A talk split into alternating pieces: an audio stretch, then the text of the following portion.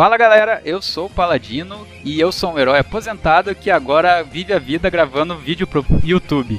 Fala galera, poderia estar aqui jogando Fifinha, mas estou com os meus queridos amigos gravando esse podcast para você. Meu nome é Marcos Vinícius e esteja conosco, vai ser top. Fala galerinha boa do meu agrado, tudo beleza? Aqui quem fala é o Bruno Chagas, o Cristão Nerd, aquele nerd que acha que tem dinheiro para ficar comprando um bocado de coisa. Então vamos lá no nosso podcast. Fala galera, é, eu sou o Diogo, né? Sou do Geekologia, faço parte do William Gil, né? E estamos aí hoje aí para poder bater um papo descontraído acerca desse tema maravilhoso. E tamo junto aí, né? E como diz Yusuke, né, do Yu Yu Hakusho, eu não conheci o outro mundo. Mas antes, galera, da gente começar nossa conversa de hoje, vamos a um recadinho bem rápido dos casters.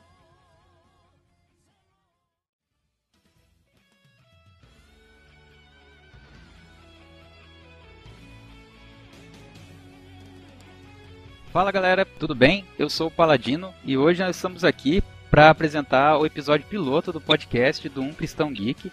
É, e como é um episódio piloto, e ainda é um programa que está sendo montado e estruturado, pode ser que a gente passe por algumas fases de reestruturação e algumas mudanças ainda aconteçam dentro do contexto de apresentação e até mesmo dos casters, né? Então vocês vão estar ouvindo o tema, o tema é sobre Batman vs Superman, à luz da palavra, com os convidados, um bate-papo de entretenimento. Ninguém está aqui tentando fazer pregação de palavra, nem transformar isso em maneira litúrgica.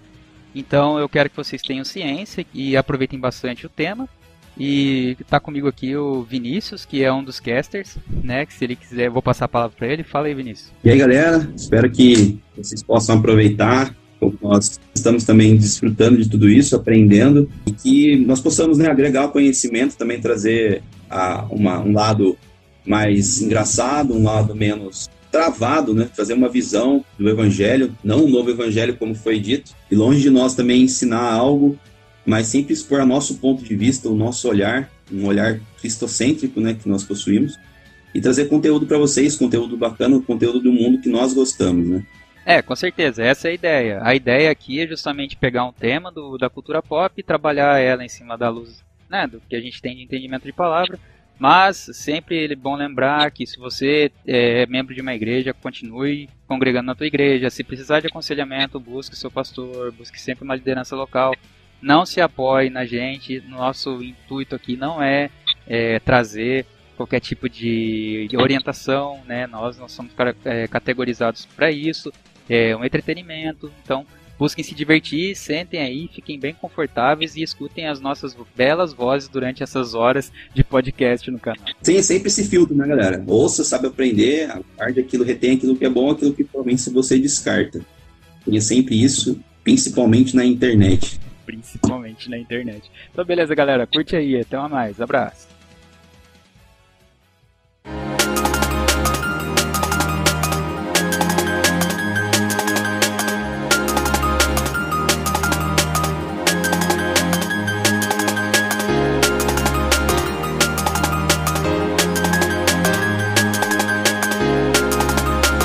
Pessoal, esse é o primeiro episódio do nosso podcast do Um Cristão Geek, que está começando oficialmente agora e trazendo um tema um tanto quanto controverso nos, te nos tempos de hoje. Será que a nossa opinião é tão relevante assim na internet? Até que ponto a nossa opinião é relevante? É necessário falar tudo o que se pensa? Pessoas devem sempre se impor?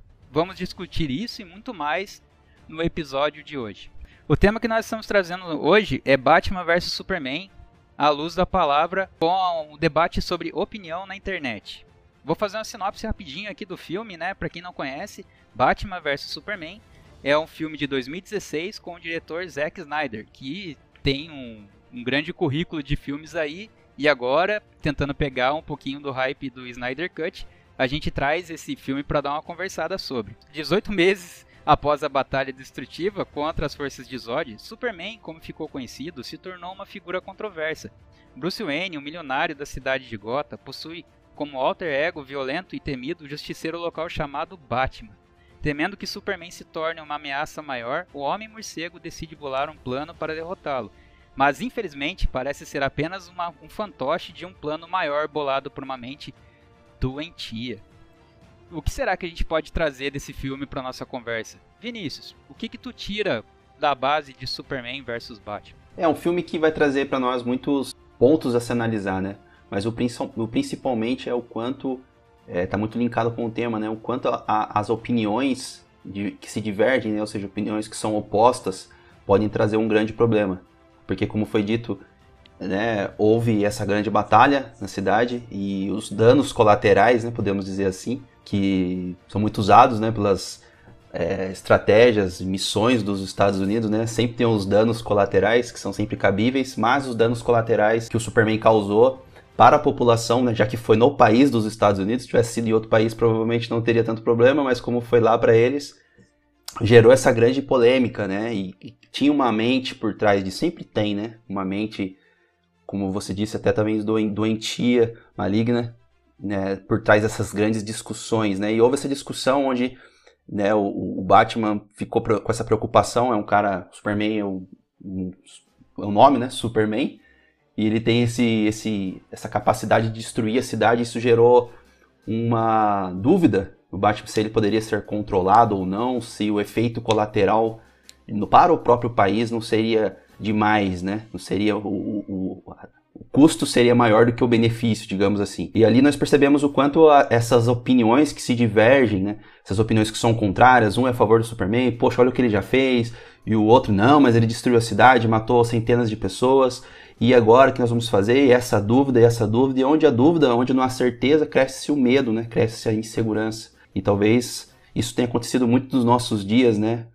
Curiosidade ou não, temos né, nesse momento hoje, nesse dia, temos vivido esse momento né, de incertezas, de dúvidas, de opiniões, cada um tem a sua, uns, uns querem ir, outros não. Então eu acredito que isso é, é uma base que nós podemos tirar, uma crítica que nós podemos fazer hoje e fazer esses links também acredito que será muito bom, mas essa é a minha visão inicial, pelo menos. Eu acredito que no decorrer da nossa conversa nós vamos conseguir ainda aumentar ainda mais esse conteúdo aí. Ah, com certeza, né? O nosso viés aqui desse do programa Cristão Geek, né, é justamente a gente pegar o tema de um, né, um popular, né? No caso, o filme é um pouco mais antigo, mas ele ainda tá gerando um certo hype, principalmente porque vai ser lançado essa semana agora Liga da Justiça, Zack Snyder, né? Snyder Cut, como é conhecida. E ele vai trazer à tona toda aquela discussão de como é que seria o universo do Snyder, né? Porque trazendo para uma para um ambiente mais palpável, quando a gente pensa em Liga da Justiça, todos os heróis da DC, geralmente a gente fala de heróis que trazem esperança, num formato muito mais é, brincalhão. E infelizmente, é, pela corrida que existiu entre Marvel e DC, a DC não acabou não esperando que o seu universo ficasse consolidado e foi lançando um filme atrás do outro com uma série de polêmicas e com um tom muito mais sombrio, diferente do, do que a Marvel tinha feito, e o que acabou captando muito mais clientes, né, muito mais telespectadores. E nessa corrida eles acabaram perdendo, perderam a mão, o Snyder precisou sair da Liga da Justiça. E tanto o universo foi ruindo, quanto os filmes que, que vieram antecedendo né, a, a, o lançamento dela. E aí, Diogo, eu acho que você pode trazer pra gente esse assunto mais, abordando mais, porque tu conhece um pouco mais o diretor também, né? E se eu não me engano, ele dirigiu 300, né? Eu acho que tu pode complementar. Ele vai dirigir 300, ele vai dirigir Watchmen, né? Que para mim é, é um filme fantástico, é, tô nem aí pra crítica. A crítica pode falar o que quiser, o que importa é minha opinião. para mim mesmo, né? Claro, não para vocês, né? É, em seguida ele vai fazer Homem de Aço, que é muito assim. É, por mais que as pessoas critiquem, eu acho muito interessante o ponto de vista dele do Superman. E Batman e Superman e agora o Snyder Cut, né? É interessante do filme, né? Que o, o Zack ele já vem trazer o que, o, o, o que ele quer passar já de início. Ele já traz lá a família do Wayne sendo assassinada logo de cara. As primeiras cenas do filme é o assassinato da família Wayne, né? E todo aquele sofrimento do Bruce. Em seguida, se eu não me engano, tem um corte, né? Que já é para parte do filme do Homem de Aço, né? Eles trazem uma alusão ao filme do Homem de Aço, onde eu acredito que ali o, o Bruce ele vai reviver a dor que ele sentiu ao ver aquela menina falar que os pais estavam na torre que pegava fogo, né? Então, assim, o Zack ele já vai trazer o, o, o, o, pensamento dele sobre o sentimento daqueles personagens ali, principalmente do Bruce, né? Em seguida, ele vai apresentar a Lois, né, sendo salva pelo Superman, e toda aquela questão de um diálogo entre a Lois e o Superman, da Lois mesmo tendo um, um, um relacionamento com o Superman, ela não consegue entender a forma do Superman de pensar. Então, assim, já começa a demonstrar essa divisão de pensamentos, né? E apresentar o que o Snyder queria com esse filme já no início do filme. É, o grande problema, né, que eu acho que vem dividir as opiniões, é justamente o hype que a galera coloca e a forma que as pessoas imaginam que seria o filme. É, as pessoas imaginam nós, né, temos essa mania de imaginar as coisas do nosso modo e da nossa forma. E quando não é, nós não aceitamos. Aí vem a divergência de opinião. Nós não aceitamos como que é colocada a opinião do outro. Aquele filme, ela nada mais é do que a opinião do Zack Snyder do que é o reflexo da infância desses dois super-heróis na vida deles atual adulta. É, com, cer com certeza. Tipo, a gente pode tirar justamente essa essa ideia, né? Tirar essa ideia da, da briga entre eles muito por causa do problema que eles tiveram quanto à infância. Porque se você pega, por exemplo, né, aqui a gente já está abordando um filme anterior, mas para usar como base, né? Em Homem de Aço é mostrado toda a infância do, do super-homem, com uma família estruturada, com uma mãe e um pai que eram muito presentes, né? E eram atenciosos. Aí tu pega um cara que perdeu o pai e a mãe quando tinha seis anos, e tinha uma, uma série de riqueza para dar conta, pessoas que queriam tomar dele dinheiro a todo custo, e ele sempre teve que viver com o pé atrás com todo mundo, né? Tendo como figura paterna mais próxima o, o mordomo dele. Né? E daí o cara vivia num. Imagina, ele já carrega toda uma tragédia nas costas pequeno, né? tem dinheiro para poder dar uma resposta à altura, que é o que ele faz ao longo do tempo, né? E só que ele trabalha com essas informações de uma maneira errada, né? Aí não, é claro que ninguém aqui vivenciou, experienciou esse tipo de situação, para se colocar no lugar do Batman e falar: caramba, como é que será que esse cara vê o mundo? Porque dá pra gente tirar uma ideia de: caramba, como é que será que ele vê, né, a toda essa situação? Imagina você hoje tá trabalhando aqui, né, que a cena, a, a cena inicial do filme que mostra a, a, bater, a, a batalha do, do Super-Homem com o Zod, destruição do, do prédio e tal, é, é a visão de uma pessoa vendo dois deuses lutando e destruindo tudo. Muita gente morreu ali. Né? Imagina, vidas foram perdidas na tentativa de salvar a cidade, né? Uma piada que até tinha no filme é que, cara, ele, ou ele, sal, ele salvou ou ele destruiu a cidade, porque a cidade estava inteira antes de começar a batalha, né? Não precisava ter derrubado ela para bater no cara. E e daí tu pega uma pessoa que tem, tem um passado bem problemático, já tem que lidar com a sua com seu N número de vilões, né? Que ele seria o vigilante daquela da cidade vizinha, no caso Gotham City, ele só estava indo para Metrópolis para fazer alguma coisa e ver pessoas reféns de uma criatura que vem de outro planeta com poderes inimagináveis, né? O que será? Qual que será que vai ser a resposta desse cara? Ô, Breno, tu, o que, que tu acha sobre isso? É, a DC, né? Ela tem realmente muito potencial, cara, para poder fazer excelentes filmes né? Não só filmes, mas também séries também, né?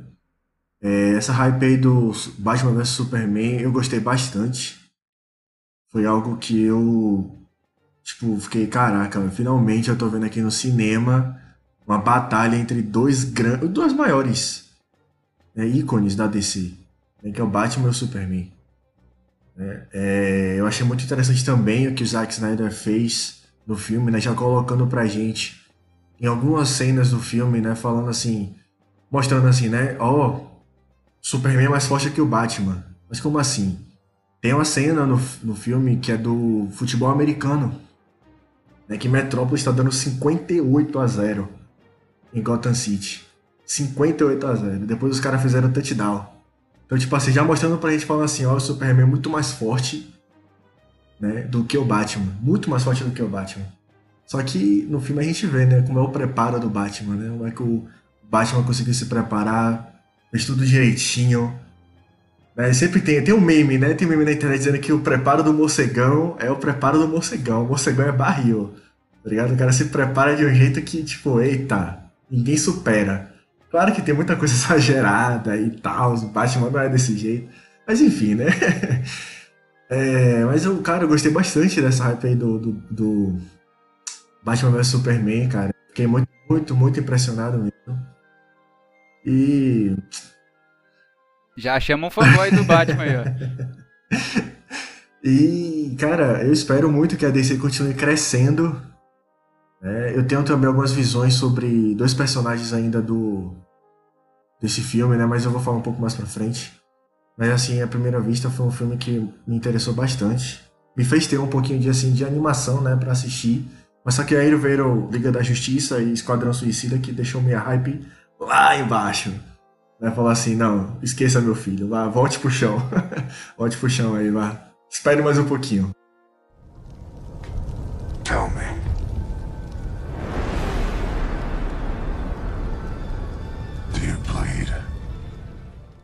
Pode crer, pode crer. É, assim, é, tirando um pouco da. A gente pode extrair do filme também, é, como o Diogo já tinha colocado no, no começo da fala dele, sobre o problema que as pessoas têm em aceitar a opinião do outro, né? É, eu não sei se você. Eu acho que ninguém aqui tem o uso do Twitter muito afiado, mas eu tenho colegas que, que usam o Twitter. E o Twitter é um ambiente tóxico, é altamente tóxico, né? É, é, porque ele é compilado em várias bolhas e essas bolhas elas fomentam uma informação é, durante muito tempo e quando elas colhem uma informação de fora, geralmente quando essa informação que vem de fora entra dentro dessa bolha, ela fermenta na hora. Né? E daí o que acontece dessa, dessa fermentação? Começam toda a série de cancelamentos, né? as pessoas não conseguem trabalhar com uma opinião, é, já não conseguem trabalhar com uma opinião que às vezes é formada ali dentro que sai um pouquinho do escopo, quando ela vem de fora e que ela não tem nada a ver com aquilo que é proposto, ela vira guerra, vira batalha e passa para o lado pessoal. Então, hoje em dia, apesar da facilidade que a gente tem de, de, de colocar nossa opinião à vista, né, tornar nossa opinião pública, é necessário que, que se tenha muita cautela em fazer isso, porque a gente pode acabar fomentando uma guerra, né? Pode acabar se criando uma guerra, seja ela em, em variados níveis, né? Desde o nível mais individual até o nível mais coletivo, que seria um país inteiro, justamente por não saber trabalhar com críticas, com opiniões diversas, né? Com opiniões que muitas vezes vão de frente com aquilo que a gente acredita. E no filme isso é muito evidenciado, porque tem toda a divisão do planeta de de pessoas que não que aceitam o Superman porque acreditam nele como uma figura messiânica. E tem muita gente que vê o Superman como uma ameaça porque ele é um principal ele, é praticamente um deus que anda sobre a Terra que pode ir de um planeta de um país a outro a outro em menos de um segundo, né? Quando ele vai salvar a Lois, ele sai da, de Metrópolis e vai para país que eu não estou lembrado o nome agora, mas em 5 segundos ele invade aquela área, né, sem respeitar nada bate em todas as pessoas que estão lá, mata, não sei se ele mata, mas ele bate em todos os caras que estão lá e prende eles, né? Então, tipo, o cara já foi lá, ele saiu, ele, ele tomou a decisão de juiz, né? Ele foi juiz e ele foi acusador, juiz e sentenciador ali, né? Ele colocou os, ele fez toda, ele compilou tudo num só. Se ele matasse eles, que poder que tem esse cara? Né? Como é que tu para uma pessoa que pode sobreviver a explosões, pode é, contornar o planeta por si só e dela fazer dela se tornar um tipo de uma espécie de ditador sobre o mundo. Então é preciso que tenha cuidado porque já é uma é um problema que pode crescer a níveis globais, mas a opinião é uma coisa que tem que se tomar cuidado porque quando ela é fomentada, principalmente quando o assunto é muito requentado, né, quando ele está ganhando essa força, é necessário que se tenha cautela em colocar sua opinião na. Que a gente tenha cautela em sempre em, em se posicionar, porque às vezes, muitas vezes, é melhor que a gente fique calado do que se coloque alguma coisa para fora, principalmente quando aquilo não vai ajudar. Então, é legal, né, a gente colocar isso aí, né, você cita esse ponto, né, que o Superman ele vai lá, salva a luz e tal. É, logo após esse incidente, né, é, aparece lá uma mulher lá no tribunal, né, e ela solta uma frase assim que, que para mim é uma frase que vai, vai, vai ser a base do que vai acontecer dali por diante no filme. Ela vai falar o seguinte: o mundo ficou tão maravilhado com o que o Superman pode fazer que ninguém se, per se perguntou o que ele devia fazer, né? Em seguida ela vira e fala assim: olha, o Superman ele não responde a ninguém, ele não responde a vocês, é isso ela falando dos Estados Unidos, né? E também não responde a Deus. E assim, é algo assim, é, esse ponto ele vai levar, né, né todo todo o tema do filme e dentro dessa questão do, da opinião, né, e a relevância da nossa opinião, é, a mídia ela vai começar a, a, a, bater muito em cima disso no filme. É, inclusive sai uma notícia que fala assim, ó, fim do amor com o homem dos céus né, que no caso seria o, o, o Superman. O filme ele vai apresentar essa, essa influência muito forte da mídia que até hoje, né, até os dias atuais, nós sofremos, mas que durante muito tempo nós sofremos sem entender que sofríamos essa influência, né? É, e hoje, através da internet, a gente vê o quanto que as opiniões emitidas, sejam ela na mídia tradicional como televisão e rádio, né, como as opiniões emitidas na internet, elas podem levantar ou derrubar uma pessoa. É, você vai ver o filme e você vai ver que o Superman ele não é um vilão, né? E que o Batman também não é um vilão. Eles são pessoas que tiveram seus traumas, os seus problemas e que decidiram tomar uma atitude é, não estou defendendo, tá, gente? Não vai a você pegar um, um porrete um, e sair na rua é, batendo em, em, em bandidos, é, é, porque não, não é dessa forma que você. Aquilo ali é, é, é, é algo fictício, né? Mas a gente começa a entender que ali existe, existe um sentimento, existem os dois seres humanos, né? É, duas pessoas, né? é, que, que tem sentimentos. É, e aí é onde o ponto também que Snyder, né, ele, ele é muito martelado por ele retratar esse Superman com sentimento, né? A visão que a gente tem do Superman é aquele cara que não que não não explode, que não fica com raiva, que não fica chateado, é o cara que está sorrindo o tempo todo, bonzinho, símbolo da esperança. E a gente descaracteriza, né, é, a parte humana não, né? Kryptoniana dele de, de, de ter as, é, a, a, sua alma, né? O seu direito de sentir. É, a gente acaba retirando isso dele, né? E aí é o ponto onde entra a opinião da internet, né? É, as pessoas elas vão para a internet e vão colocar, ó, o filme simplesmente é ruim, tá? Mas é ruim baseado em quê? Ah, baseado no que eu penso, no que eu acho, no que eu quero. É, e aí eu até comentei, né, pré-podcast, que eu acho que um dos grandes problemas desse filme ter sofrido problemas com a crítica foi lá o site lá dos tomatões lá que avacalhou com, com, com a crítica do filme. Onde, na verdade, é, tem muitos pontos positivos nesse filme. Eu achei é, até comentei é, antes também que eu achei que o filme, depois que eu reassisti o filme, é, eu achei ele muito melhor do que da primeira vez que eu assisti, né? Eu consegui enxergar é, um, um, dentro do background do filme, né? Algumas coisas que foram postas que anteriormente eu não tinha visto, principalmente nessa questão da polarização, um filme de 2016 expressa a nossa realidade dos dias atuais aqui no Brasil. Olha só como é algo é, reflexivo.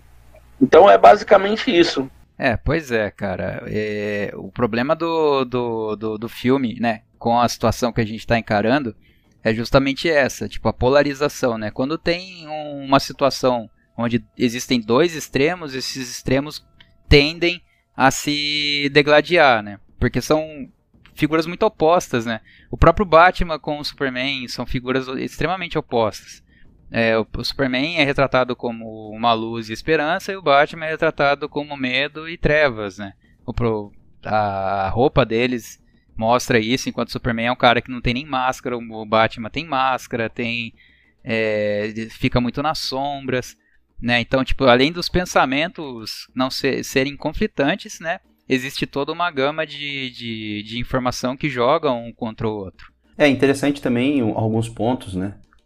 Que são interessantes de se analisar com relação às críticas, né?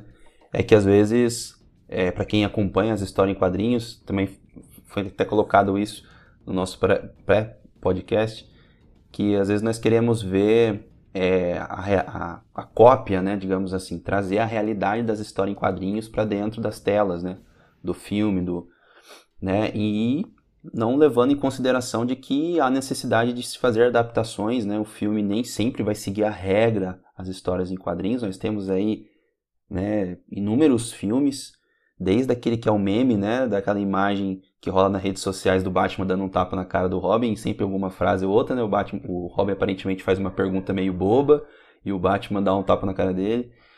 E até os filmes mais atuais, né? Eu percebi que houve essa, precisou se fazer essa adaptação. Tem essa, essa corrida, né, digamos assim, com as outras empresas de super-heróis, né? A Marvel principalmente, de lançar e trazer esse público, né? Foi como eu falei, né? Existem muitas pessoas que não têm esse costume de ler os quadrinhos, de, de ter esse contato né, antes de, de tudo isso explodir como né, está acontecendo hoje. Né? Então, o cara ele vai nessas lojas né, famosas que temos em todos os shoppings, até mesmo no centro da cidade, e ele encontra ali camiseta com os símbolos e as camisetas são bonitas, são camisetas descoladas, e ele, cara, nossa, agora eu sou tipo um fã, vou andar com a camiseta e tal. E isso é que o, o para a, a, produtora, eu acredito que isso é o que importa, né? Eu acho muito difícil os caras da produtora tá se importando se tá seguindo a história ou não, se coisa ou não. Eles querem mesmo é que o filme venda, né? Eles querem mesmo é ter os lucros, né? Eles não compraram a empresa, a de si, as histórias, os personagens por amor àquilo. Posso estar errado. Acredito que houve ali um, um uma vontade de se vender um produto, uma, uma oportunidade de se vender. Então, acredito que isso afetou né, a, a, a questão das histórias. Para quem assistiu um filme, vê um, um, filme de ação, vê um filme muito bem, é um, um diretor já experiente, tem outras boas obras, como já foi dito aqui, outros bons filmes que ele já produziu e ele trouxe aquilo que ele enxerga como certo. Ele colocou a visão dele, colocou a mão dele, óbvio, ele é o diretor. E, particularmente, é, apesar de que, né, fazendo uma análise lógico, colocando sempre o meu gosto, eu achei muito interessante. Houve-se também é, uma preocupação, ou não, ou uma abordagem até mesmo diferente nos outros filmes. Né, na última trilogia do Batman que teve, eu não via uma preocupação do Bruce Wayne em administrar as finanças, a parte Wayne, né, as indústrias Wayne. Ele até tem uma briga e tudo mais ali e tal. Gira um, um outro, acontece um outro é, outra, de outra forma, né? Já nesse ele já aparece algumas vezes no escritório, né? Até tem aquele lance com o rapaz que acaba perdendo assim as pernas e ele tá lá no escritório, no escritório né, das indústrias Wayne, provavelmente, e ele começa a perguntar por que aquilo aconteceu, o que estava acontecendo, se o cara não estava recebendo os cheques, por que, que ele não estava recebendo e tudo. Então, ou seja, ali mostra que o Wayne não, não foi um, era um cara desleixado, ele estava participando do, do, da. Tinha essa essa preocupação também com a, a questão das indústrias Wayne, que eu não via isso nos outros filmes. Tipo, nos outros filmes, ah, deixa rolar lá, o importante é tá caindo dinheiro aqui para poder comprar uns equipamentos também, e à noite eu me divertia com os bandidos. E né, esse não, esse já mostrou que ele já é, ele é um cara que está mais ali na empresa, ele é um cara que está mais próximo dos negócios. Ah, por que, que isso não passou por mim? Como é que eu não estou sabendo disso? Né, você não vê isso nos outros filmes. Eu achei que isso foi uma abordagem que, que pensando agora aqui, trazendo à memória as, as questões do filme, achei bem interessante também. E eu concordo, né, cara? Eu sou a seguinte opinião. Se tivesse um Batman em cada cidade, não precisava de nenhum outro super-herói, mano. então, é, fica complicado, né? Não vou, não vou querer partir pro pessoal. né? Porque tem problemas intergalácticos, né? E talvez o Batman ficaria um pouco limitado. Mas se tivesse, seria tranquilo, pô. O Batman desenrola, como diz aí muito bem o Breno. O morcegão é um morcegão, né? Aí tem jeito. Assim, eu, eu, eu, eu, eu vou discordar um pouco aí do, do, Eu não gosto, tá, gente? Eu não gosto do é, Batman. É isso, é isso que eu... a gente quer aqui nesse podcast, é sangue.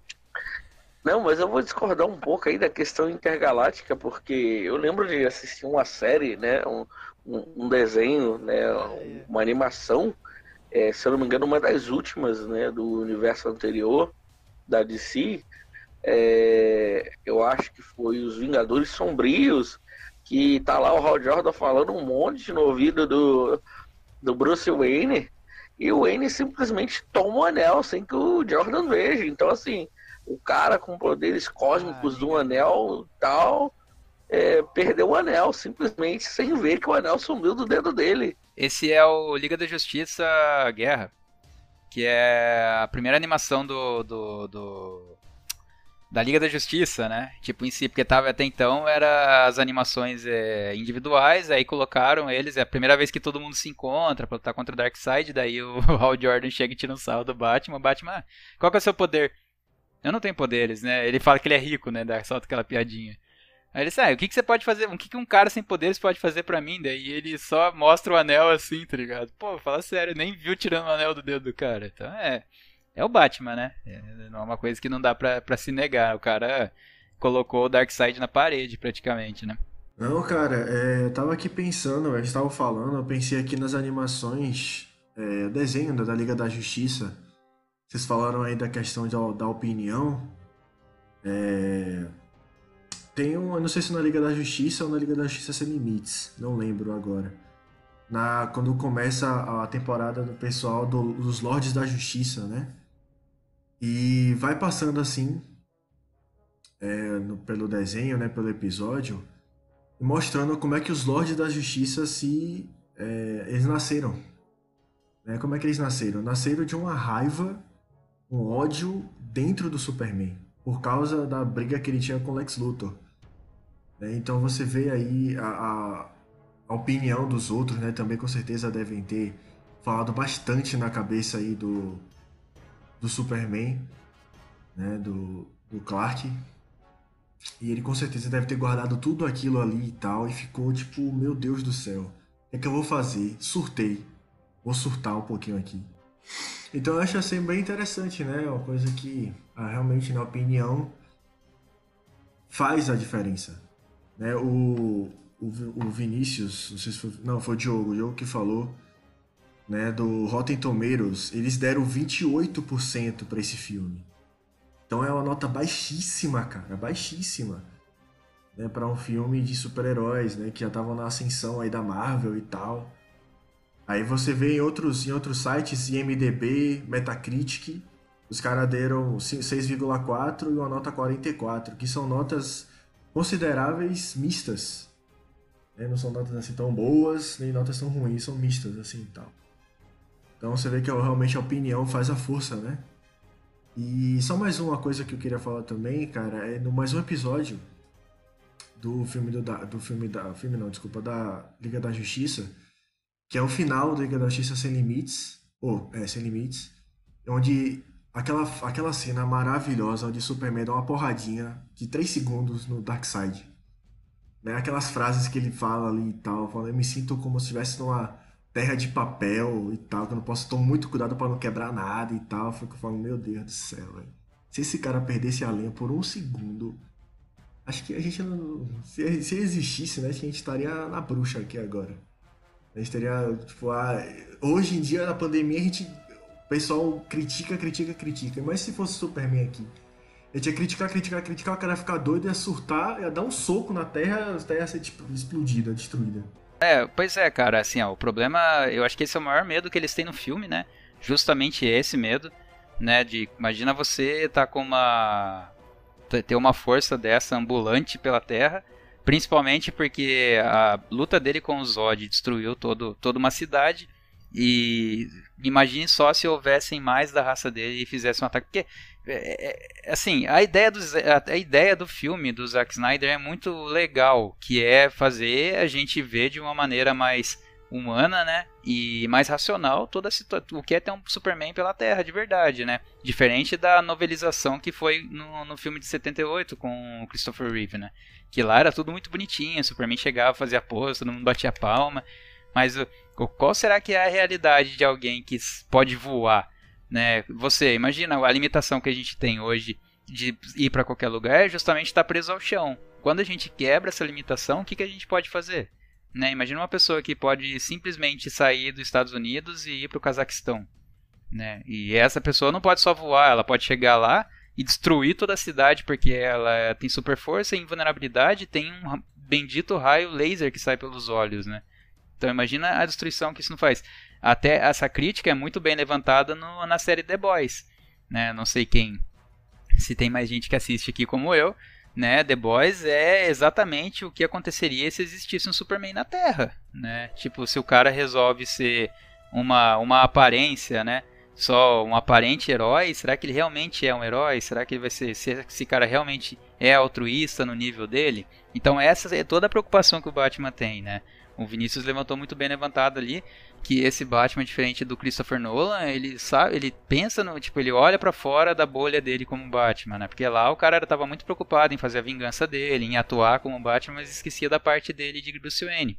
E aqui aparece o Bruce Wayne, tipo, perguntando, tá, mas a gente ajuda aquele cara ali que ficou inválido, o que que acontece que ele não tá recebendo, por que que os cheques nunca chegaram, né? Daí, se eu não me engano, aparece uma cena que mostra o porquê que os cheques não chegaram, né? Ou ele tem raiva do Superman, alguma coisa assim. Claro que isso tudo a gente vê mais pra frente, né? Que é um ponto que vamos tocar um pouco mais, que é toda uma manipulação de alguém que queria colocar o Superman e o Batman para lutarem para ver o que sairia desse resultado.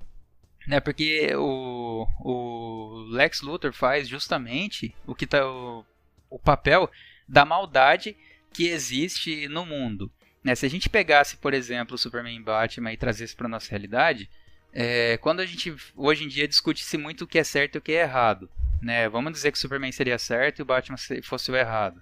Né, e o Lex Luthor faz justamente a ponte da, da balança que vai para um lado e para o outro. Só que essa balança, ao invés dela se equilibrar, ela tenta jogar uma contra a outra. Né? Hoje em dia você vê pessoas muito inflamadas brigando por não saberem trabalhar com, com é, pequenas opiniões, né? com opiniões, às vezes, opiniões mais bestas possíveis. Né? A gente está numa crise de identidade muito forte no, no, no planeta. Né? Todo mundo aqui é cristão, sabe que é, agora com a cultura do, da fala neutra, todas essas coisas, existe sim uma crise de identidade muito forte. Ninguém sabe mais se é homem ou mulher, ninguém sabe mais é, de qual gênero pertence, a família tem sido muito batida. Então, é, isso, muito, isso acontece por quê? Porque existem pessoas que não sabem lidar com uma opinião controversa. Elas podem lutar por, por esses é, direitos? Podem lutar por esses direitos, né? Elas são humanas, né? Apesar de tudo, a gente vive no, numa, numa sociedade onde elas estão libertas para fazer isso, né? É, não é, não, mas ela, isso a gente deveria aceitar isso de mão fechada, tipo de mão a banana, assim, né? De braço cruzado. Não, tá falando, tá certo? Não, a gente apresenta o nosso ponto e se debate para chegar num consenso. Mas acontece que o problema de não saber lidar com opiniões diferentes cria todo um cenário que pode acabar colocando eventuais Batman e Superman para degladiarem entre si e disso ter alguém sempre manipulando por trás, né? Hoje em dia a gente vê pessoas guerreando por aí achando que estão fazendo bem, mas na verdade são apenas ferramentas de alguém que está administrando por fora para fins escusos, né? Então, assim, é, eu, eu, eu, dentro de tudo isso que a gente é, dentro de tudo isso que a gente está dialogando aqui, cara, eu fico muito triste é justamente com, com a forma, né, em que o filme ele foi taxado, né, como algo que não deveria ter sido feito, né.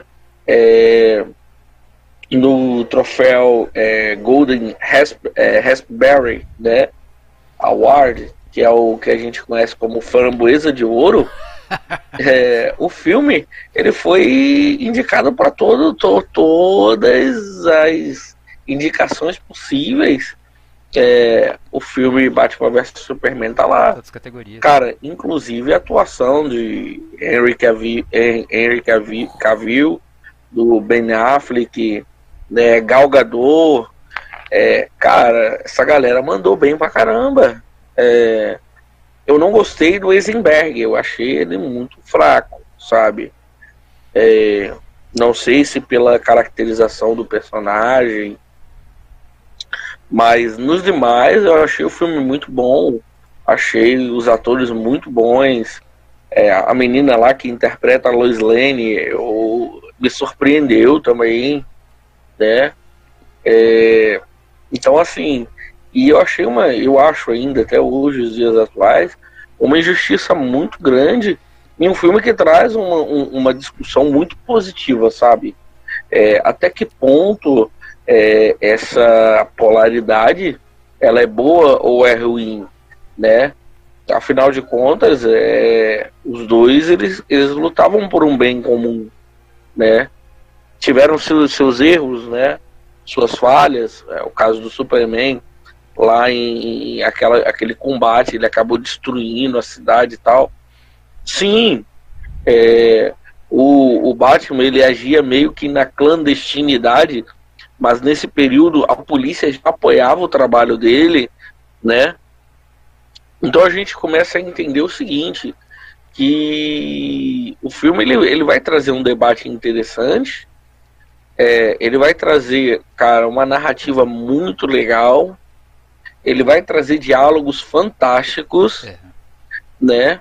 E as pessoas, né? O crítico, numa totalidade, ele vai se ater a a coisas superficiais que não vão é, é, descrever o que realmente é o filme, né? O que realmente o filme vem nos apresentar. Ah, mas eu quero saber do, do da HQ, do que o Batman é, do que o Superman é. Calma aí, cara. Beleza, é, é, mas esse é um filme, não é HQ. Se fosse HQ, não seria o filme. Simples assim. HQ é HQ, o filme é o filme, são duas coisas totalmente diferentes. Tell me.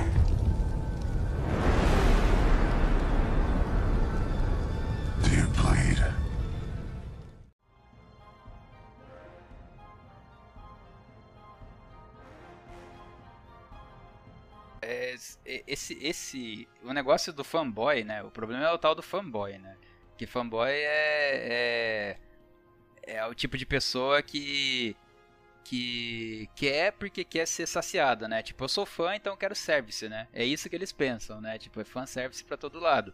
Eu entendo que não dá pra, pra você ser totalmente fiel a uma HQ, principalmente pelo tipo de veiculização que tem a né, você transportar uma obra do audiovisual para o áudio, para a literatura, são coisas completamente diferentes, né? Você pega para ler um livro, por exemplo, isso que muita gente não consegue entender, sabe? É isso que, que, que pega, às vezes, na hora que a gente vai fazer muitas vezes uma leitura de um filme que é advindo de um livro ou de uma HQ, qualquer coisa, uh, às vezes tu acaba explicando para alguém e essa pessoa não consegue entender que existe uma diferença entre você desenhar algo, né? Justamente porque desenhar você pode encher de efeitos, fazer todas as coisas, não existem limites para o que você pode estar tá fazendo ali.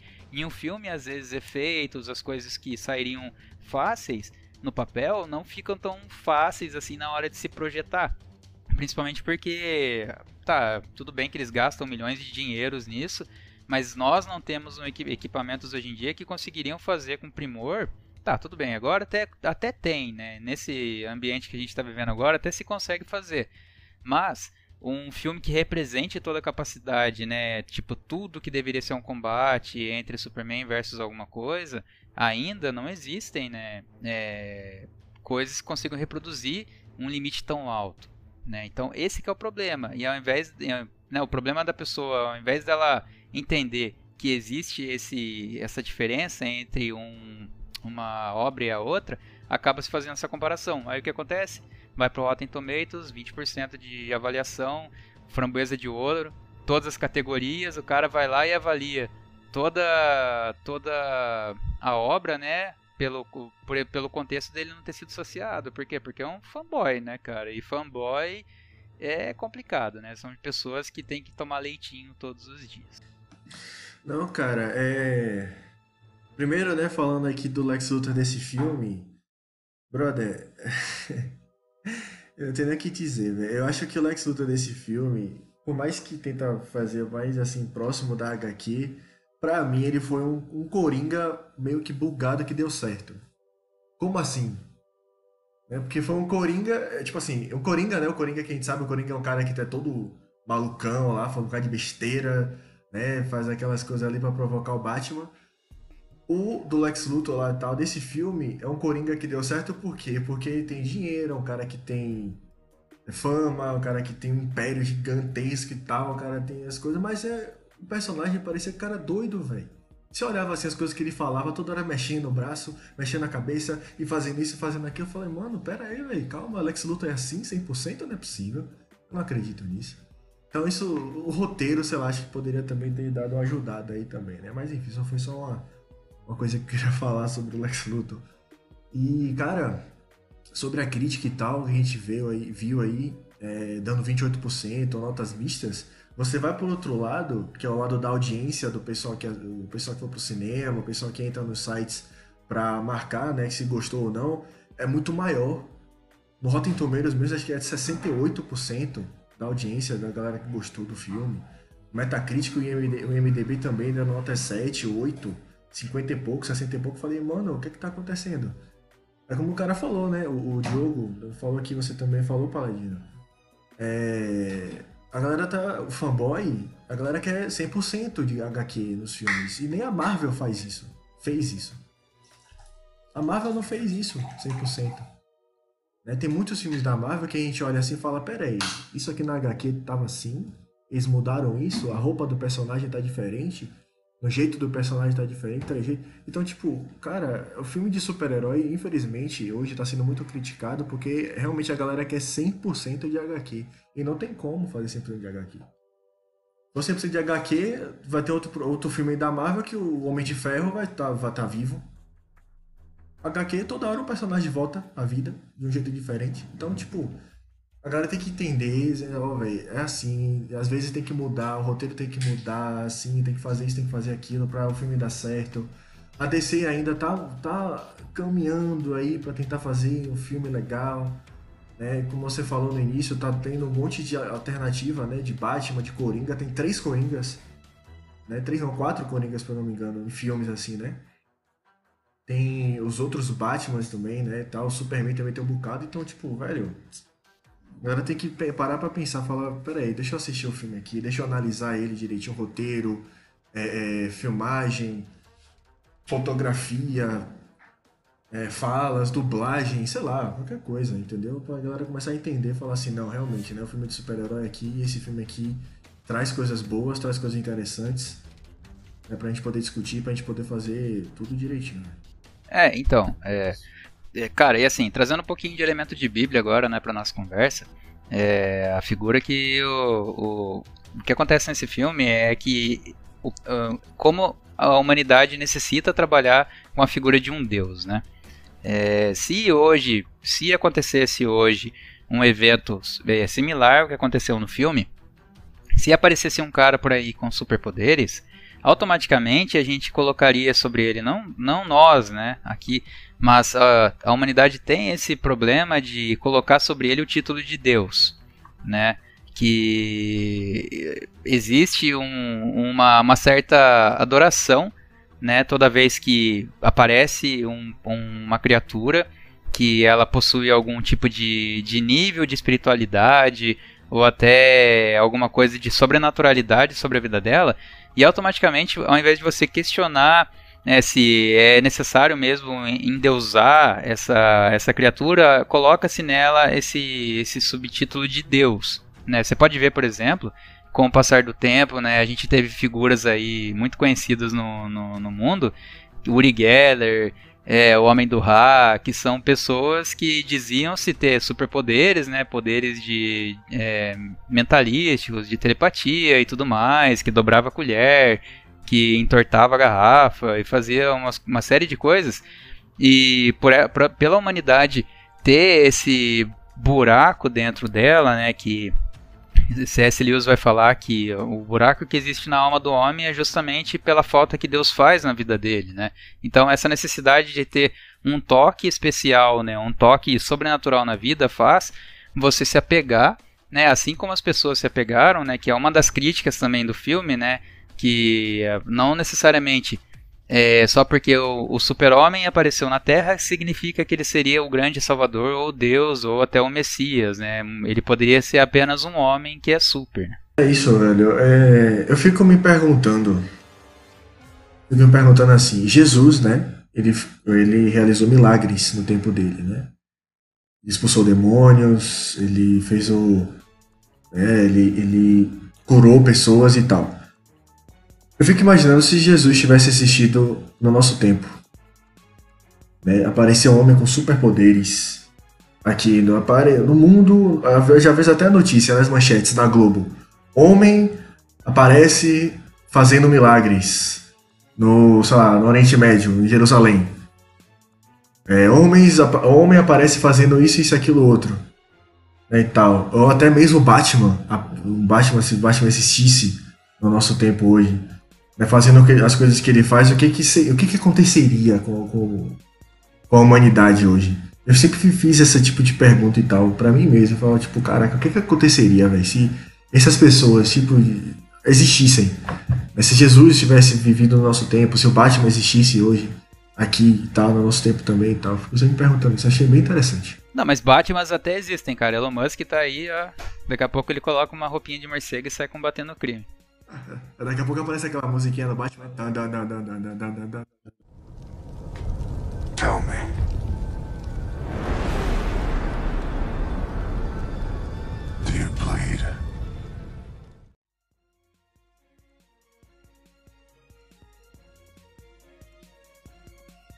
Então, é, é, é interessante isso que o Breno coloca, porque na verdade, na verdade, não precisa de muito não, cara. É, a gente tem aí o, o, o Henry Christie, que não é nenhum super-herói que, que tem um monte de gente que segue ele. Né? A gente tem aí alguns cidadãos, né? Que tem um superpoder sim, que é o poder da persuasão. É, né, que é, não é nem tão super assim. e que leva, tá levando um monte de gente para um caminho que não é muito bom, né? Então, assim, é, Agora você imagina um cara que racha um, um, um, monte no meio. Aí já era, filho. Aí é todo um, toda uma geração indo pro lado desse cara. Assim, é, não querendo entrar muito em questões né, bíblicas, é, a Bíblia ela vai falar que no, no, no, no, final dos tempos o anticristo ele vai levar um grande número de pessoas pro lado dele justamente pelas manifestações que ele vai executar, né? Então, assim, é basicamente isso. É, a gente tem um fascínio pelo, pelo sobrenatural, essa é a realidade. A gente tem um fascínio é, sobre aquilo que vai além das nossas capacidades. E a gente acaba é, levantando muitas vezes algumas pessoas é, ou algumas situações como situações santas ou pessoas é, é, deuses, né? Como você falou, é, pessoas que estão além daquilo que a gente imagina que é uma realidade. É, exatamente isso, né? É, você existe esse certo trouxe a palavra correta, que é o fascínio pelo sobrenatural, né? E a partir do momento que se tem esse fascínio, você acaba adotando qualquer espécie de sobrenaturalidade como um tipo de ação divina, né? E muitas vezes ela nem é, né? É, muito bem colocado também sobre é, a Bíblia alertar sobre a vinda de um anticristo que vai com o tempo, né, no tempo certo, fazer todas as demonstrações de poder dele. E, e, a Bíblia até alerta que muitos daqueles que creem, né, que são de fato salvos e até creem, confessam Jesus Cristo como Senhor e Salvador, serão é, serão persuadidos por causa dessas atitudes que o anticristo vai ter né? Não colocando o Super-Homem como uma espécie de anticristo, né? Mas é, ele dá muito a entender do que, que realmente aconteceria se aparecesse uma figura hoje com superpoderes na nossa sociedade. Claro que ela quebraria a sociedade no meio, né? Eu acho que ninguém está preparado para uma para a vinda de Jesus Cristo agora, no caso, né? Se aparecesse alguma coisa com, com atitudes semelhantes, né? A gente vê que mudaria todo o percurso da humanidade, porque não existe uma sociedade, eu acho que não existe uma mente humana capaz de trabalhar com uma ação tão física assim. A gente vê pessoas aí arrebanhando é, seguidores pelo simples pensamento. Tu, tu, tu, pontuou o Henri Cristo, por exemplo, mas tem é, outros homens aí, tipo, políticos mesmo, que mesmo é, a gente passando pela má administração, é, mesmo você tendo é, N evidências de que aquela pessoa fez algo errado, ela rebanha seguidores para ela pelo simples fato delas ter uma boa dicção, ter uma boa, ter uma boa, uh, uma boa caixa de argumento, né? Às vezes não precisa nem de superpoder, o que ela precisa mesmo é de carisma. É, a busca pelo divino, né? Ela é inerente à humanidade, né? Uma coisa ela não vai, é, não tem como, né? Você vai ver, eu gosto sempre de, de falar esse exemplo, você vai ver os povos indígenas que nunca talvez tiveram contato com nenhum outro cultura e mesmo assim de alguma forma eles buscam é, colocam como Deus a cachoeira, colocam como Deus o fogo, colocam como Deus tantas outras coisas, atribui a divindade a elementos que para nós hoje são comuns. Né? Para nós hoje, uma cachoeira é uma cachoeira, um lugar para você ir no final de semana, mas nós não entendemos que aquilo ali é alguma espécie de Deus. Mas para eles, como fornece a, a, a, o alimento, como fornece né, o líquido para se beber, como fornece algo é, que é essencial para a vida deles, eles transformam aquilo, né?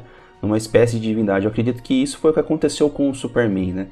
O Superman, se nós fôssemos colocar dentro desse contexto aí, né? Até o filme coloca um pouco sobre isso, naquele momento onde ele salva uma menininha e todo mundo coloca a mão sobre ele e tal, e tem aquele clima.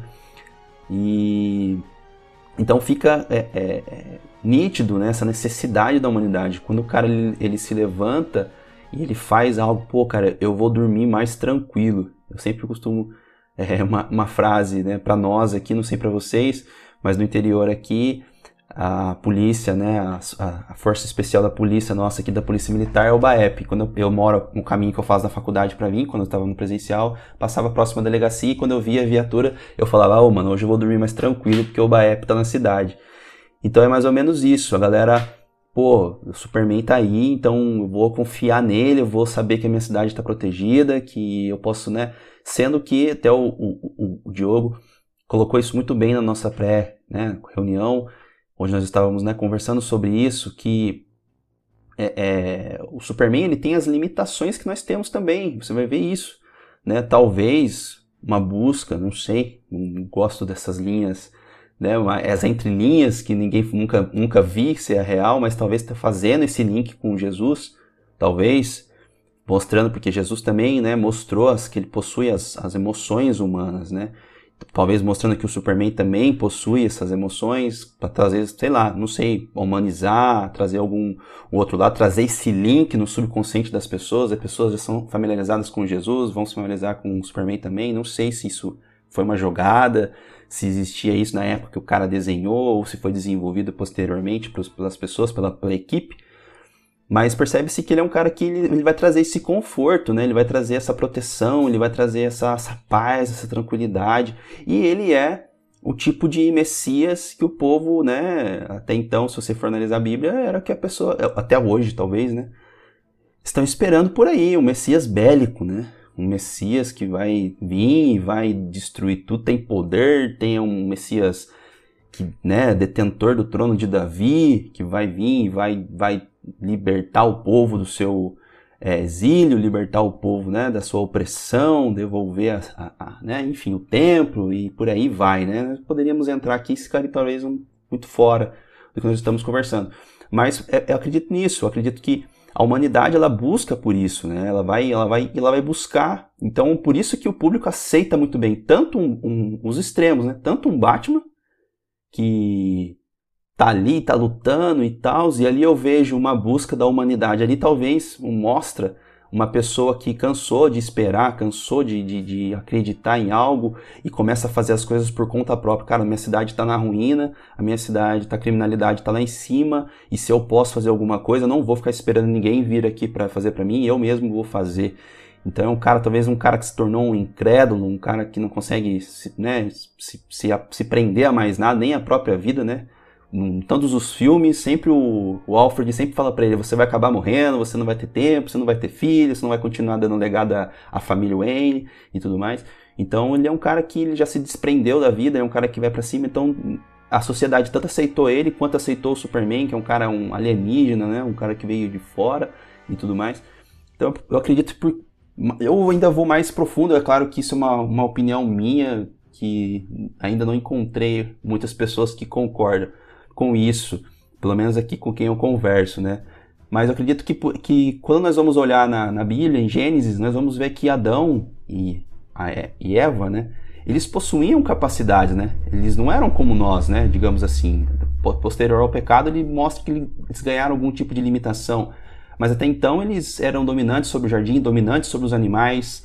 Nós não sabemos de fato como era ali, né? A questão. Eu acredito né, que ali poderia ser algo né, maravilhoso, né? Enfim, os animais, conversou com a serpente, enfim, acredito que, que ali tem nos mostra, né, nos dá fendas para enxergar que aquilo ali era algo total, era não, né, é, assim, não, é, é, como é que eu posso explicar, é, é, nitidamente era algo sobrenatural, né, então era uma, talvez eu até diria uma outra dimensão, né, que foi colocada, que posteriormente quando os, os, eles saem, aquilo não existe mais, por mais que tenha descrição na Bíblia, você vai procurar no mapa, talvez até você ache ali e tudo mais, mas se você for lá hoje, não tem nada. Então, é, eu acredito que por isso, como nós vemos disso, né, nós ansiamos por isso, né? Tipo, pô, cara, a hora que eu voltar, a hora que eu estiver junto de Deus, a hora que eu, sabe, que eu tiver esse acesso que Adão e Eva tinham, essa, essa intimidade, né, essa, mas eu vou me desfazer disso aqui, eu vou ser revestido de glória, né, que até é uma questão relacionada a poder.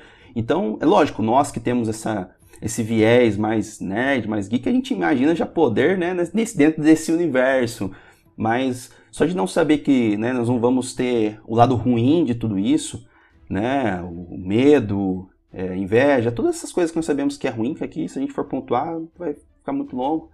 Mas eu acredito que é por isso, cara. É, está inserido em nós, o nosso DNA, né? Nós, vai falar que nós somos peregrinos nessa terra, né? Nós queremos retornar onde nós, de onde nós viemos, né? De onde nós fomos criados, né? Ter esse retorno a Deus.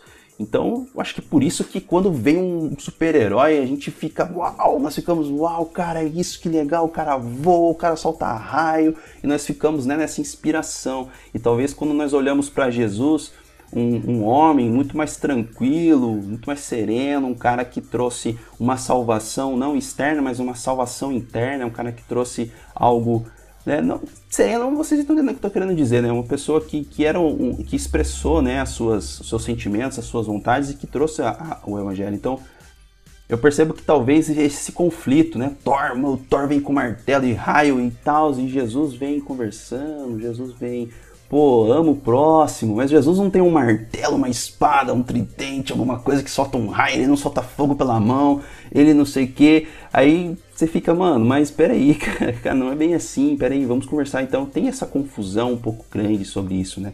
Mas, cara, é de fato dentro da humanidade, para as outras pessoas poderem falar, o Paladino falar e o Diogo também.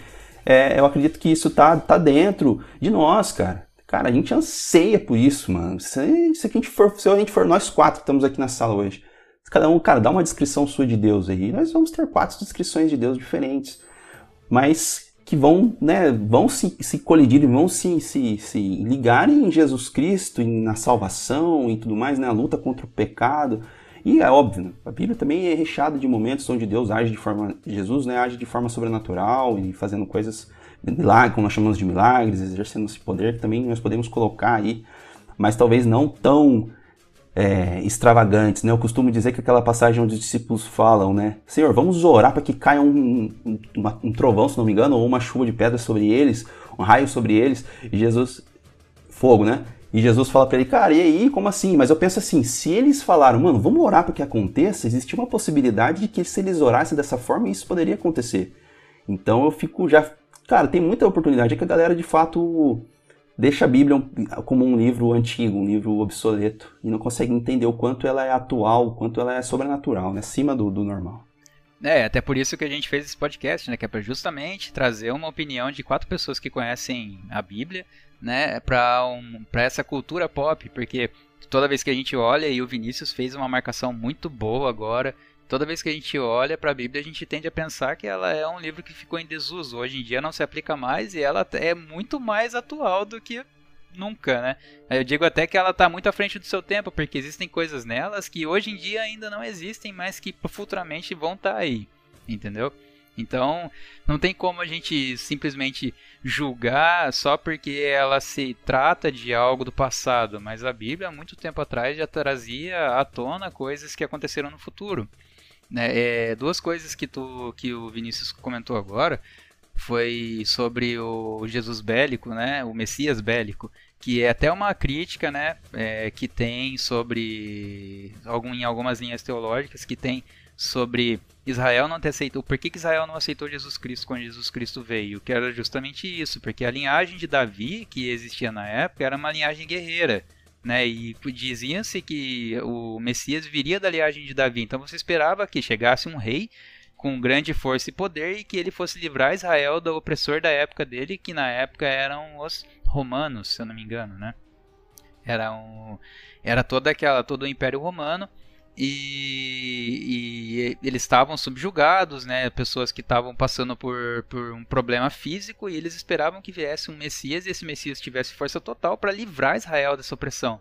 Mas o plano de Deus era tirar a humanidade da opressão do inimigo, o inimigo espiritual, um inimigo que imputava sobre ela peso e mais peso todos os dias, advindo do pecado original de Adão e Eva, né?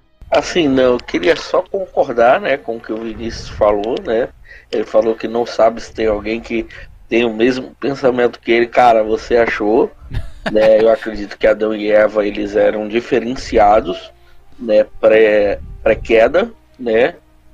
É, e quando ao que o Paladino falou é interessante, porque assim eles estavam sob o jugo né, dos romanos, mas eles vieram sobre o jugo de Alexandre, né, dos gregos, e vieram sobre o jugo tanto da Babilônia quanto dos assírios. Então, assim, era um jugo sobre jugo ali, houve um intervalo, né, onde os macabeus retomam o poder, mas logo vem os romanos e é, é, é tudo bem que isso a gente não vai entrar em, em questão agora, porque foram é, domínios diferentes, de formas diferentes, né?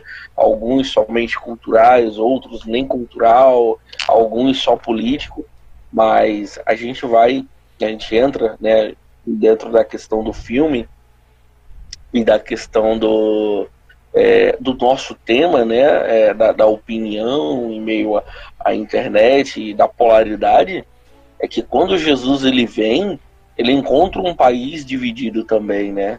Ele encontra um país onde tinham os fariseus, os saduceus, os, e diversas outras divisões. e essas divisões, elas se unem justamente para derrubar Jesus, cara. Que coisa louca, mano. Então, assim, é, é um pouco do que, do que acontece, né? É, é, é no, no, no nosso cotidiano humano eu tenho um bem comum com o seu, mas eu te odeio, mas calma aí. Pô, vamos dar uma parada aqui, vamos se unir para derrubar aquele cara lá, porque aquele cara lá, ele tá, ele tá firme. E aí a internet ela tá sendo utilizada para isso, né? É, é, é, esse filme, ele, cara, ele é muito bom. Cara, se você que tá nos ouvindo não assistiu, cara, se assiste porque é um filme que vai te trazer uma reflexão muito legal. Ah, pô, jogo, Paladino, é, Vinícius, Breno, eu não gosto de super-herói. Cara, esquece o super-herói. Enxerga pessoas, enxerga é, é, é, é sentimentos, seres humanos ali e faz uma reflexão em cima disso.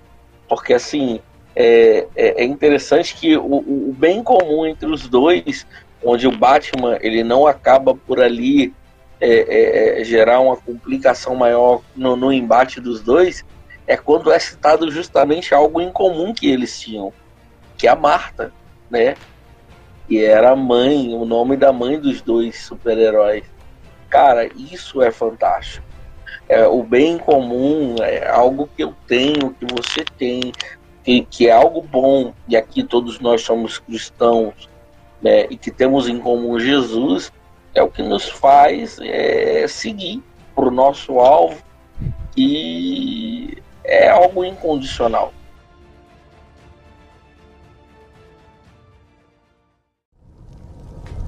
Tell me.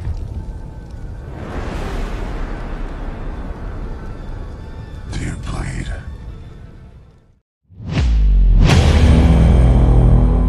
Cara, é just, tipo, justamente é, essa ideia, né, de trazer essa discussão, né, de ver que Jesus Cristo é uma figura que salva, que o poder de Jesus Cristo, o maior poder de Jesus Cristo é salvar o interior das pessoas, né? É fazer um trabalho de dentro para fora. A gente gosta muito de trazer o poder físico e um poder que seja exterior para o interior, quando na verdade também, né, não apenas, mas não apenas, mas também é um trabalho muito mais de dentro para fora, porque Jesus vem salvar a alma da pessoa, né? Vem trazer para dentro da gente integridade, é, veracidade, vem trazer é, a verdade, né? Porque é muito fácil você professar uma fé, mas fazer, é, trazer ela de fato para dentro da sua vida são coisas completamente diferentes. E quando ele chega aqui, ele encontra uma sociedade completamente quebrada, né? Uma sociedade onde você muito se falava, pouco se fazia, né? É uma, são duas críticas que ele faz até a época do da elite, né? Que eram os fariseus, que não se enganem, né? Às vezes a gente fala sobre fariseu e já vem logo na cabeça assim vilões, pessoas que pensavam mal e na verdade eram pessoas normais, que viviam uma vida normal. A única diferença é que elas acabavam engodando demais aquilo que elas faziam né, tinham-se dois pesos, duas medidas, né, existiam pessoas más dentro dos fariseus, mas não todos os fariseus eram pessoas más, né, né, não, a gente vê muita, muita essa vilanização e apesar de tudo, a gente tem que levar em consideração de que eles não eram, tipo, o coletivo não era mal. O mesmo acontece com os discípulos, né? A gente fala muito de Judas ter traído Jesus, mas todos eles deixaram Jesus Cristo sozinho no último dia, né? Todo mundo saiu correndo. O único que teve coragem de chegar perto da cruz foi João, né? Breno, ontem tu tava, tava falando com a gente na, na reunião que tava guardando uma informação para hoje, não sei o quê. É, Fala aí pra gente, por favor, exponha as suas ideias. Cara, é, eu tava pensando aqui, desde ontem, na verdade. Não, na verdade, desde que eu reassisti esse filme, é, pensando num personagem que é muito pouco falado no universo da DC. Muito pouco falado. Ele só é falado às vezes quando outra pessoa fala com ele. E essa pessoa que eu tô falando aqui é o Alfred. Né? Qual é o papel do Alfred pro Bruce Wayne? né? É um tutor dele, é como se fosse o pai dele, o mordomo dele, né? Já que Bruce Wayne perdeu os pais muito cedo, muito criança, Alfred se tornou o pai e a mãe de Bruce, né? É... Esse é o papel do, do Alfred para o Bruce Wayne, né? Para o Batman também, o papel dele é ajudar o Batman nas pesquisas, nas investigações e tal. Mas eu parei para pensar, né? Em, uma, em um personagem bíblico que às vezes nos incomoda. E como assim nos incomoda? Eles incomodam falando assim, alguma coisinha no seu, no seu ouvido, né? fazendo com que o seu coração fique um pouquinho assim, tipo, meu Deus, será que eu faço isso, eu não faço aquilo? Eu tô falando do Espírito Santo. Né? O Alfred e o Espírito Santo, eles podem ter o mesmo papel, assim, no caso, digamos assim. O Alfred é sempre, acho que foi o Vinícius que falou, ou foi o Diogo, eu não lembro. que o Alfred sempre fala pro Bruce, ó, oh, velho, se você for por esse caminho, você pode se dar mal, mas se você fizer isso, você vai se dar mal, você não vai ter família, você não vai ter isso, você vai morrer, você vai fazer um bocado de coisa. É, eu acho que isso é muito bem mostrado nos três primeiros filmes do Christopher Nolan, né, que aquele ator do Alfred, aquele Alfred ali, ele sempre dava conselhos. Eu falo isso porque eu assisti essa trilogia e às vezes eu pegava frases do Alfred e colocava no meu é, status né? Eu pegava um bocado de frase dele e usava nos meus status. Eu fiquei pensando assim, falando, caramba, o Espírito Santo faz a mesma coisa, velho. Já parou pra pensar o que, é que o Espírito Santo faz na nossa vida? Né? Ele convence a gente, ele ensina a gente. Né? Ele mostra pra gente qual é o caminho que a gente deve, deve seguir. Infelizmente, assim também como o Batman faz, muita gente não não segue esses caminhos. É, não segue esses caminhos. O, o Alfred desse filme, né, o Batman vs Superman, às vezes dá um conselhinho assim tal, aí o, o Bruce fica assim tal para não fazer, mas faz, mas pensa de outro jeito e tal, sempre foi naquele jeito. E a mesma coisa né, na nossa vida hoje.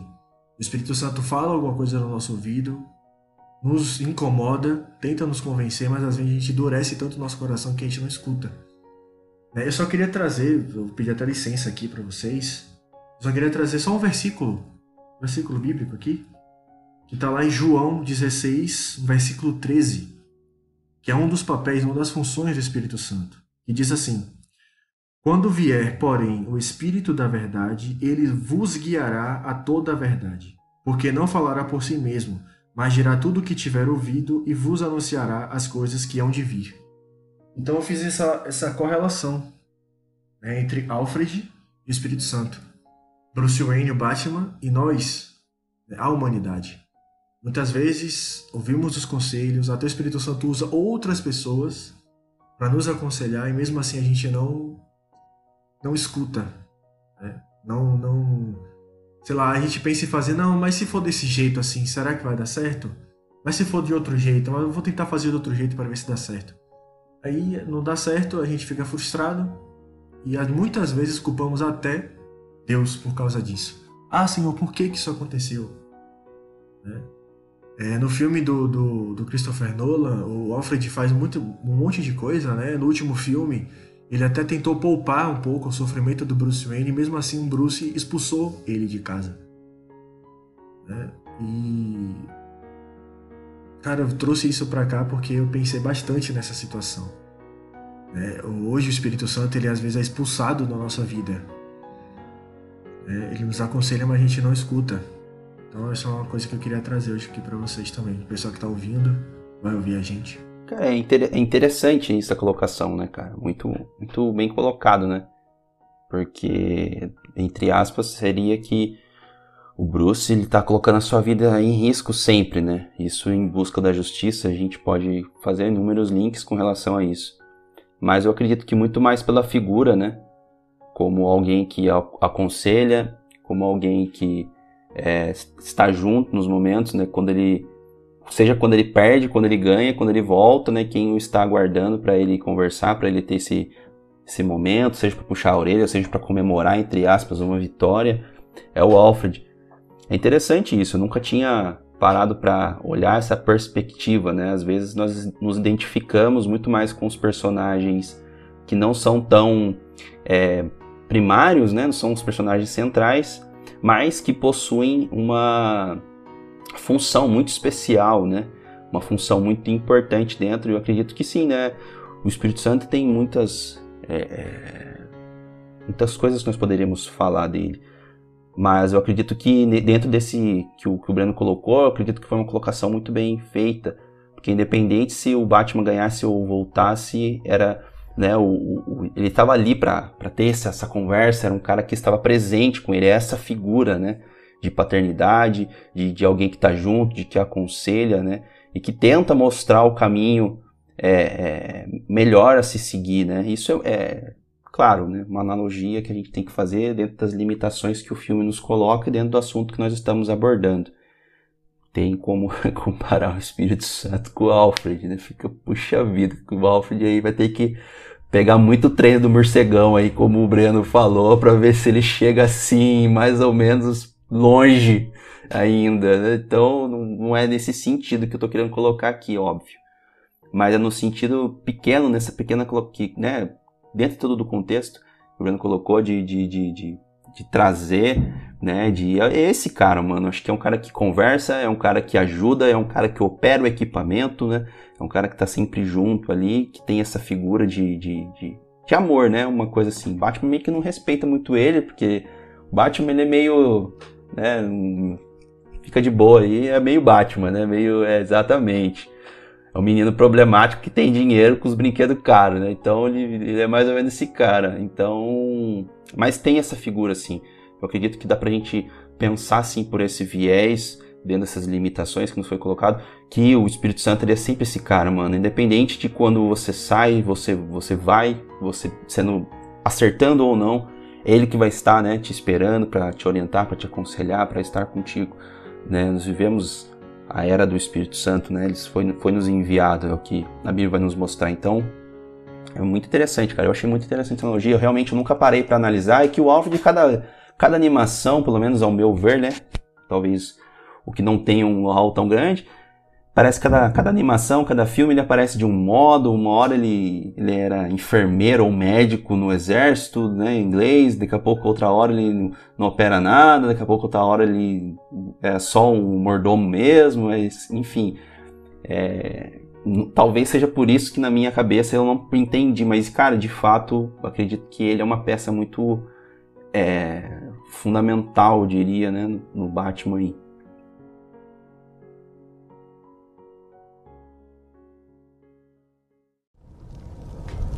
Tell me.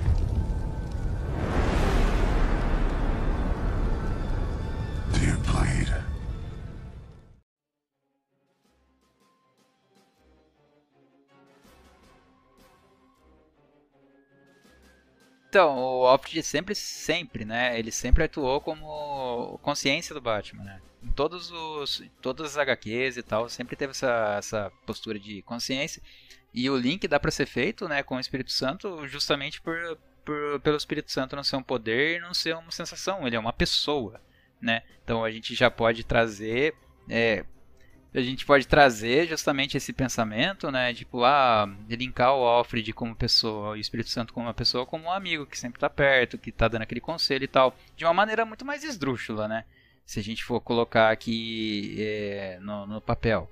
Porque justamente por haver diversos aspectos que não existem na, na figura humana, é difícil você pegar e humanizar uma, o Espírito Santo, né? Mas ele é uma, ele, ele sendo uma pessoa, dá para fazer um pequeno link dentro dos limites propostos, principalmente pelo nosso bate-papo, né? E também pelo filme, porque e também pela limitação humana, né? Porque seria muito difícil você pegar uma criatura infinita e colocar dentro de uma casca finita. Então, na verdade, na verdade, eu. Eu. Eu tô tocado, cara. Tô tocado com, com, com a analogia que o Breno fez. Eu acho que se eu tivesse dentro de uma igreja e ele fizesse essa analogia em cima de um púlpito, eu aceitava Jesus de novo, cara que é assim, algo incrível mesmo, de verdade. E assim, é, pensando né, em tudo isso que a gente está falando, eu também enxergo muito a questão do é, da forma que as pessoas enxergam né, tanto Batman quanto o Superman. Existe sempre um olhar de desconfiança, né, de como que as formas devem ser feitas, é, de como que as coisas devem ser feitas e executadas, né, é, isso me leva novamente ao, ao, sentimento humano, né? De não confiar. Eu não confio na forma que o Batman faz. É, o julgamento dele não é legal. Eu não confio na forma que o Superman faz.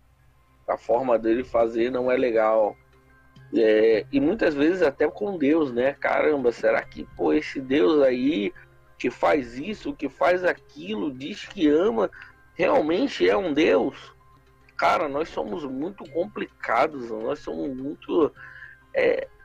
E aí vem essa, essa analogia do Espírito Santo, que é o que, o que nos convence, né? Quando eu, eu penso que Deus não existe, é o Espírito Santo ali dentro de mim que vai falar para mim, ó, como é que Deus não existe, cara? Deus fez isso, isso, isso, isso, isso, mudou isso, isso, isso na sua vida, cara. Como que esse Deus não existe? E o Espírito Santo ali o tempo inteiro trabalhando, né? É mais ou menos como o Alfred ali, não, não, não. Porque por mais que o Wayne ele demonstre não ouvir o Alfred, tudo aquilo que o Alfred fala, é, a gente vai ver em algumas animações, principalmente, é, é bem. É, é, algo que o, o ele vem, vem trazendo consigo como reflexão, às vezes, né? algumas frases que o Alfred solta. Então, assim, é muito legal é, essa figura de paternidade, né? Que a gente entende que Deus tem conosco também. É uma figura que nos, que nos guarda, mesmo que a gente não queira, mesmo que a gente não mereça, mesmo que a gente distrate ele, né? É, ele vai nos advertir, vai continuar nos amando e vai continuar, né, é, estando ao nosso lado, que é uma coisa incrível. O Alfred ele continua ao lado do Wayne, mesmo sabendo que o dia que descobrirem que o Wayne é o Batman e que aquele vigilante tem alguém por trás, vai os dois para cadeia. Mas o Alfred ele continua lá. Então isso é muito legal, cara. É algo assim fantástico. É muito bom. E eu acho que é o ápice, né, de, de qualquer analogia que a gente possa fazer nesse filme, nesse universo, porque é, a importância do Espírito Santo na vida do cristão é algo que a própria Bíblia vai declarar, né, que quando quando houver, né, é, o período ao qual não tivermos mais aqui, o Espírito Santo vai ser retirado. E aí vai ser difícil, porque você não vai ser convencido por qualquer pessoa, porque aquele que te convence já não vai estar. É, ó, o cara, o pessoal ficou inspirado agora com a trazendo a, a palavra. É, Breno, guardasse uma coisa bem boa para hoje mesmo, hein, cara. Cara, eu, quase chorei aqui, mano, quando o Diogo falou. Quase caí no chão aqui chorando. Ah, tá meu Deus do céu. É uma rasgação de seda, né? Mano, meu Deus. Epa. Olha. É. É isso, cara. Eu fiquei pensando nessa situação, entendeu? Porque é algo muito importante, cara. Muito importante. Uma analogia também que eu poderia fazer com o Alfred é sobre o mordomo fiel. Né? O papel do mordomo fiel na casa de Deus. Né? No, no, caso aqui, na casa do Bruce Wayne. Como vocês bem falaram. Bruce pode estar anos fora de casa, mas Alfred vai estar ali, ó, bonitinho. Só esperando ele chegar para estar tá de braços abertos para ele.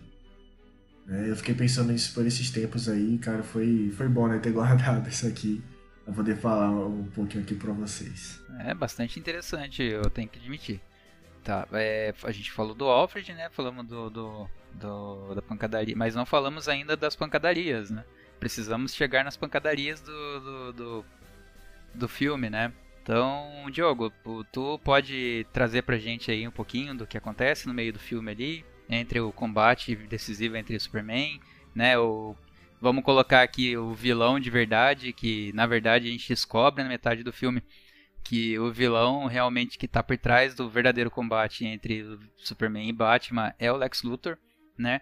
Ele acaba fazendo isso para tentar é, fazer com que os heróis naquele, na, naquele, naquela esfera se destruam para que ele possa então colocar o plano dele que é dominar a humanidade, né, de uma maneira bem anos 60, com toda a tecnologia alienígena que tem vinda do, do ataque do Zod. Então, para ser bem sincero contigo, assim, é... eu acho muito fraco é, esse trecho do filme, assim, é... o, o, a, a, parte, as, é, como eu falei, o Lex em si, né, ele não me agradou muito. Eu não sei se foi o ator, eu não sei se foi. Não sei, a interpretação, se foi o que o Breno colocou, dele ter uma proximidade é, é, com Coringa, né? Com o, o, o, não vou dizer o temperamento, com a personalidade do Coringa, eu não sei. Mas eu não gostei. É, as cenas de luta, né, do, do, combate que não foi tão combate assim, eu também não achei muito legal. É, eu, ach, eu, eu esperava mais de, de, de, do, do, desencadeado filme, né, do, do, do, final do filme. Eu esperava mais. É, eu esperava que, que o, o principalmente é, o, o Batman e o Superman eles pudessem ter uma interação nesse trecho final do filme, uma interação melhor. Tudo bem que existia um ponto chave, né, para o filme seguinte, que o Zack Snyder já estava trabalhando, mas esse final para mim ele não foi um final que me agradou. Porém, eu entendo que foi um final relevante, né? para aquilo que o, que o Zack estava construindo, né? É, e confesso que, sim, se eu fosse escrever o final desse filme seria totalmente diferente. Seria um final um pouco mais eletrizante, né? Eu acho que eu, eu, eu colocaria aí mais alguns super-heróis para aparecerem, né? Eu sei que o filme ficou muito longo ali, caberiam uns, uns dois a três filmes dentro daquele filme ali, né? É, o filme ele ficou realmente bastante extenso, mas eu, eu acredito que, é, assim, a opinião do Diogo, gente, é, do meio pro final do filme, é, não vou dizer que as coisas começaram a se perder, mas as coisas não começaram a não se encaixar com aquilo que eu esperava do filme com o hype que eu havia criado. Cara, o final do esse final do filme realmente eu também eu concordo com o Diogo, cara. Eu também não, não curti muito. Vou voltar a falar que também não curti, mais uma vez, eu não curti essa versão do Lex Luthor. Que, velho, pra quem assiste. Pra quem assiste não. É, pra quem assistiu as animações da DC, pra quem assistiu os, os desenhos animados, Cara, é, é, o Lex Luthor é um cara bem mais centrado, mais decidido, mais focado, mais objetivo, entendeu? Mais sério. Esse Lex Luthor aqui parece uma criança mimada, velho. Aí então, tipo, ah, sei lá, mano. Mas enfim, vou trazer coisas do coração aqui não. É, o final do filme, velho, eu também achei que deu uma caidinha, né? Essa luta aí do Superman contra o Batman. O Batman com aquele uniforme, né? Aquela armadura então para enfrentar o Superman com a Kryptonita também tá para enfraquecer. Achei que, sei lá, foi uma luta bem, bem, bem chatinha. Os efeitos especiais também, alguns hum, deram assim uma, uma dorzinha assim no meu coração. Falou, oh, meu Deus do céu, tava tão bem. E eu vou contar também uma coisa para vocês, velho. O Apocalipse que apareceu, quer dizer, eu acho que ali foi o Apocalipse, né? Que, sei lá, para mim foi um monstro aí que o Lex Luthor criou do nada e foi enfrentar o Superman. Mas disse que é o Apocalipse, né? Quem sou eu para discordar? Horrível. Desculpa, mas eu não gostei, de verdade. No primeiro momento assim eu falei, meu Deus, que, que bicho é esse? Mas depois, quando eu vi ele se transformando, eu falava, ah, Apocalipse. Legal, tá enfrentando o Superman. Ah, que top. Tipo, não mudou, não acrescentou nada na história. Então o que, que o Apocalipse vai fazer ali? Entendeu? A luta com o Lex Luthor e tal, querendo dominar, querendo dominar o mundo da forma clichê, né? De usar a tecnologia, de usar a inteligência dele para poder manipular o Superman. É, então, tipo, sei lá, velho, esse finalzinho aí me deixa, deixa um pouco a desejar. Né? Poderia ser realmente um pouco melhor. Eu, eu imaginei que o, que o nessa batalha, né, o Zack Snyder queria linkar um pouco para poder colocar no filme do, da Liga da Justiça a gente viu o resultado, né? Como é que foi.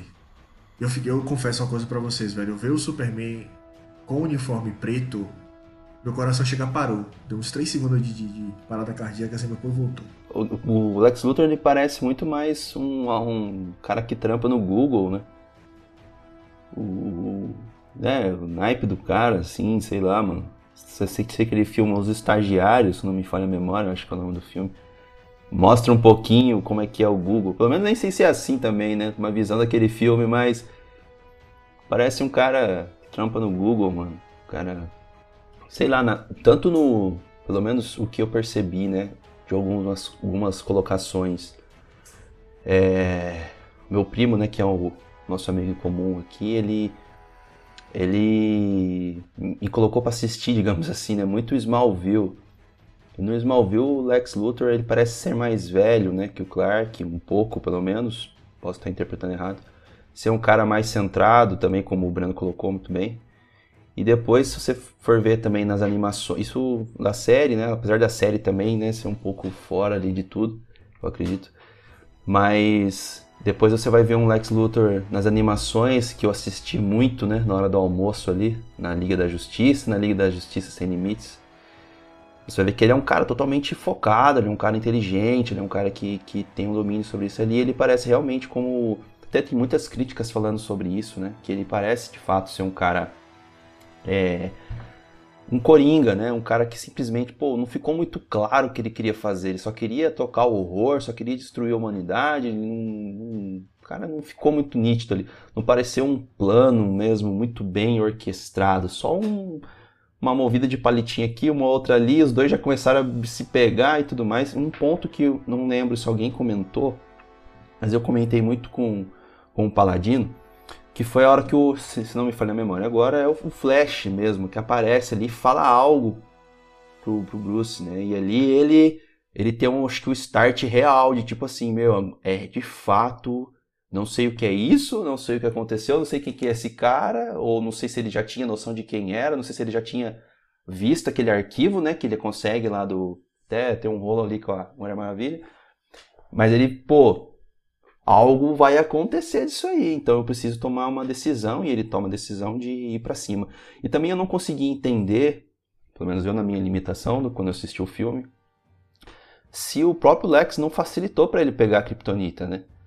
E que ele, ele tipo, ele faz todo aquele trama, tal, os prende, coloca, depois quando ele rouba, ele meio que tipo, ah, Tipo, meio que, ah, sei lá, o plano B dando certo, já que o A não foi, que era eu ter, eu acho que o B dele conseguir pegar e ele lutar. Porque se o Lex, partindo desse ponto que ele é um arqui-rival, é um inimigo, ele conhece, ele tem algum tipo de ódio pelo Superman, e pelo pouco que o Superman demonstrou propriamente destruindo a cidade, percebe-se que, humanamente falando, o Batman não teria condições de lutar com ele, ele precisaria dessa arma é, é, secreta e o, o Lex provavelmente precisaria de alguém para operar essa arma aí, né?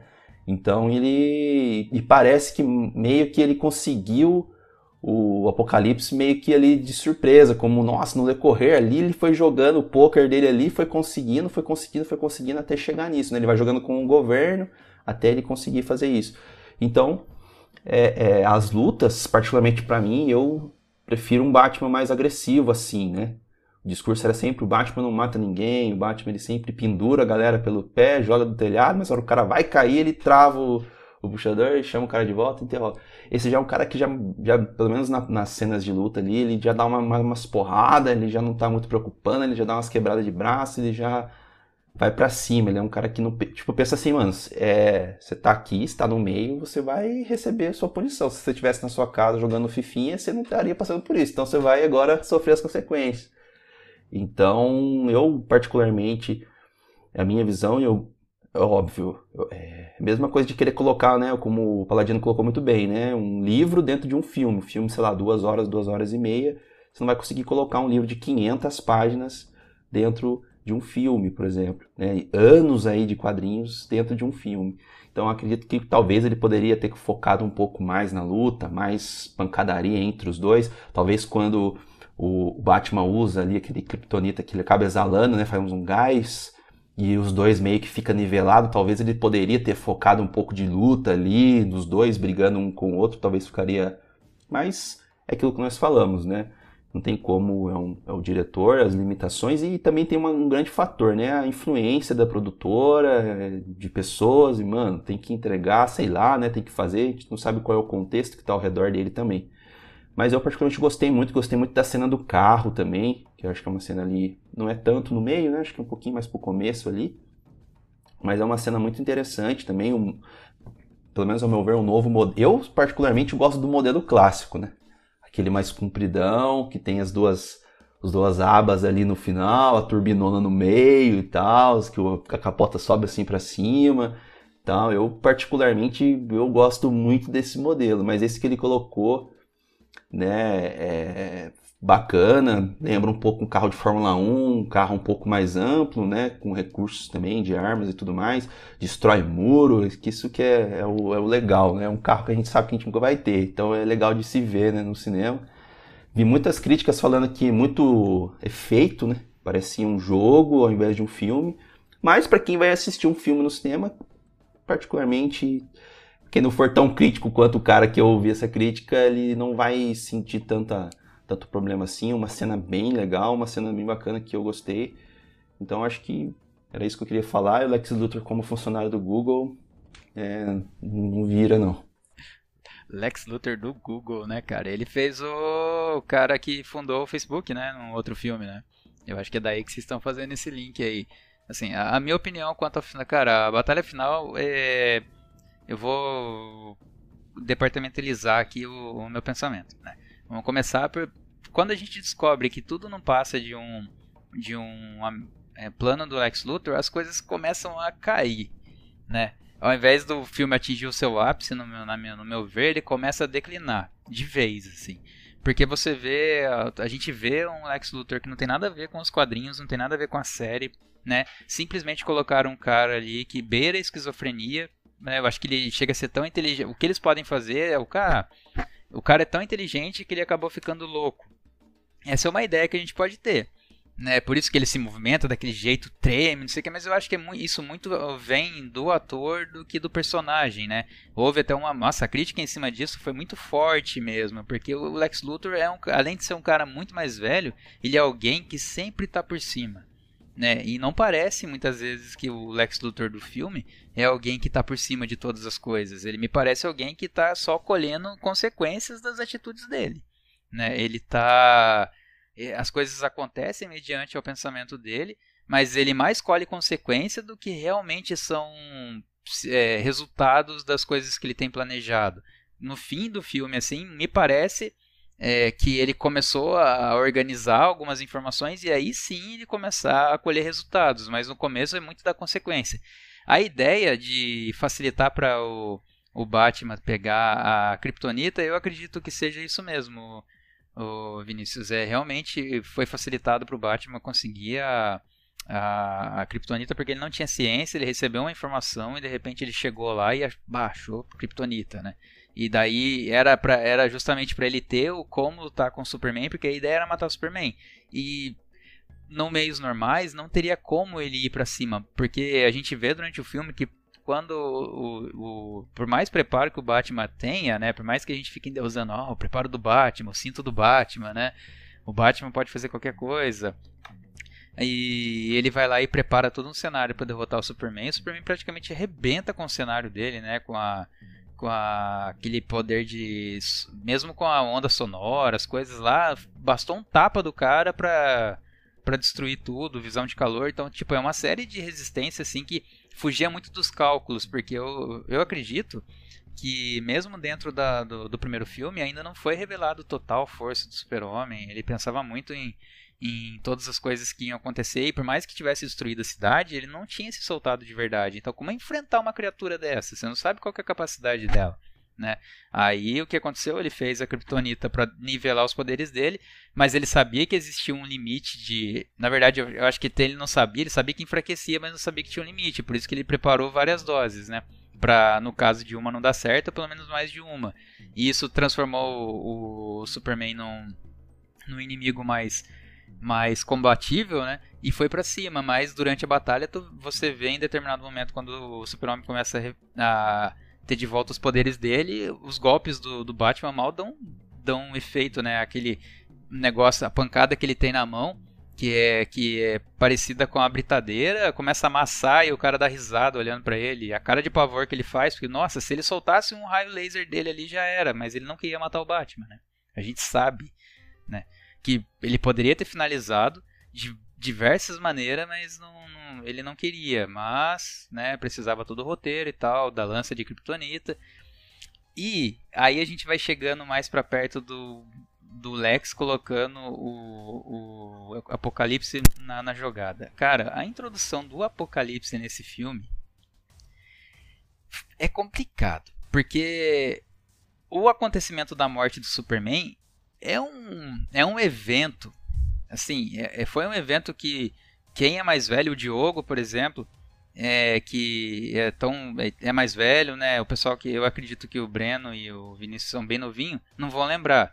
Mas o Diogo vai pode concordar comigo de que o evento que moveu a morte do Superman lá nos anos 90, que foi uma comoção contra a Liga da Justiça inteira, né, colocando a história, não caberia dentro desse filme. Você coloca o maior inimigo do Super-Homem e de toda a liga dentro de um filme onde está se originando, né? Você não está quebrando só a linha do tempo. Você não está quebrando só a linha do tempo.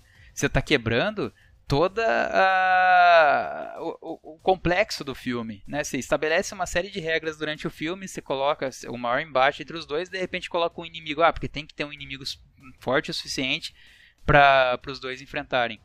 E daí coloca logo Apocalipse. Tipo, uma, ele não é um, ele é o. Né? Quem conhece a origem do Apocalipse sabe que o nome dele é, é Dia do Julgamento, que é porque ele chega para julgar a mesma força da Terra. Né? Tanto que no combate dele ele mata o Super-Homem.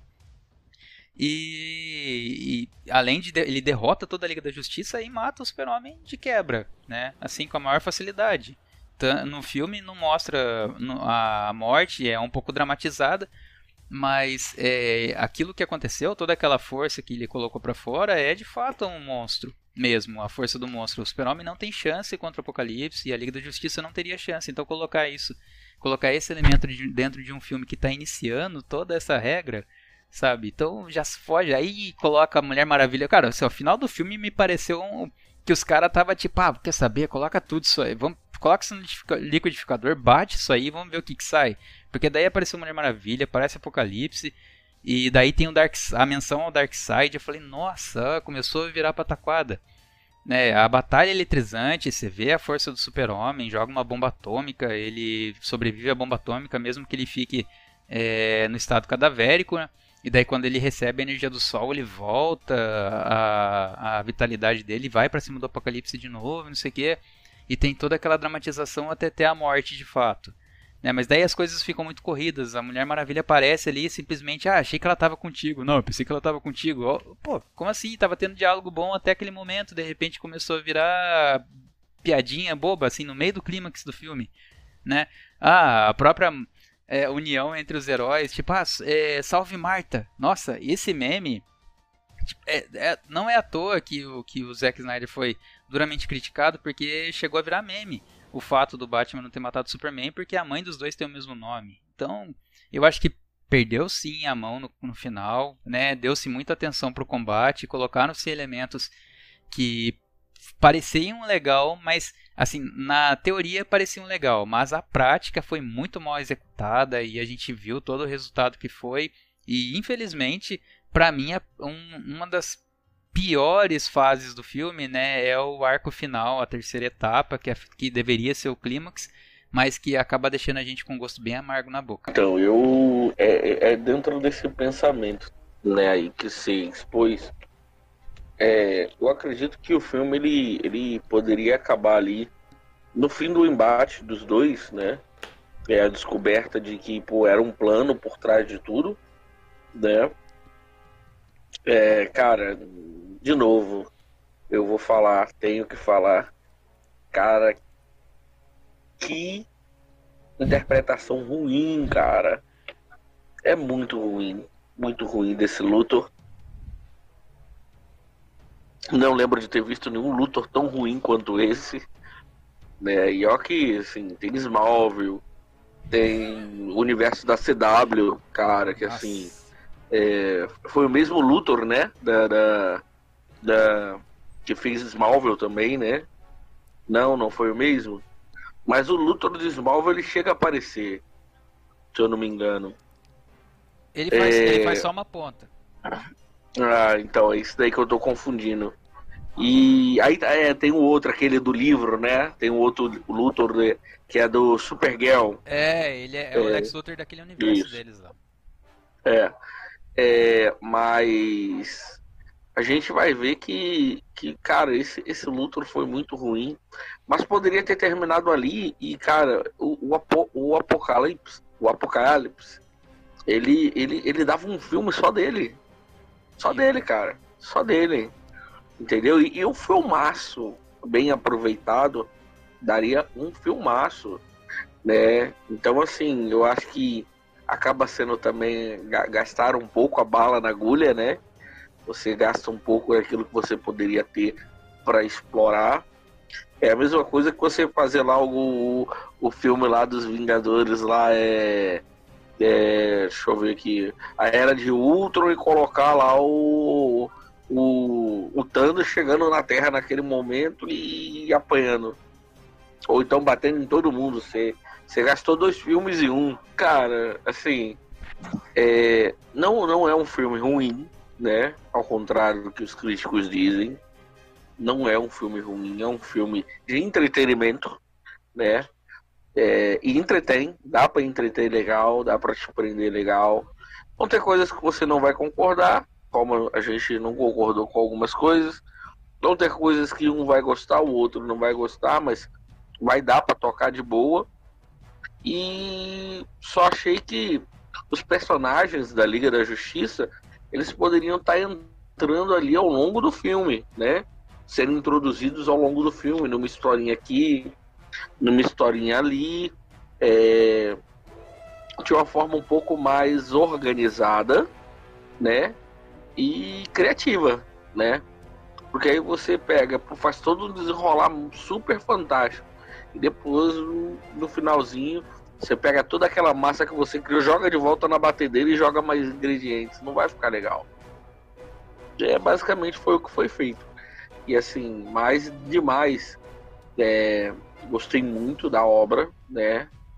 É, os meus olhos para a obra é totalmente diferente do que todo, todo, todo a grande maioria vê, né? Não vou falar todos, mas uma grande maioria enxerga. Uma obra que tem o que se, se tirar, o que se aproveitar.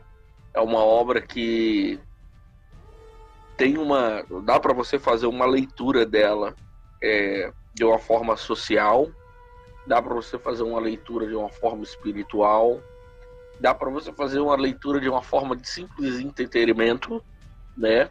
E que todas essas três formas que você fizer uma leitura dela, você vai, vai, vai, vai se agradar sim.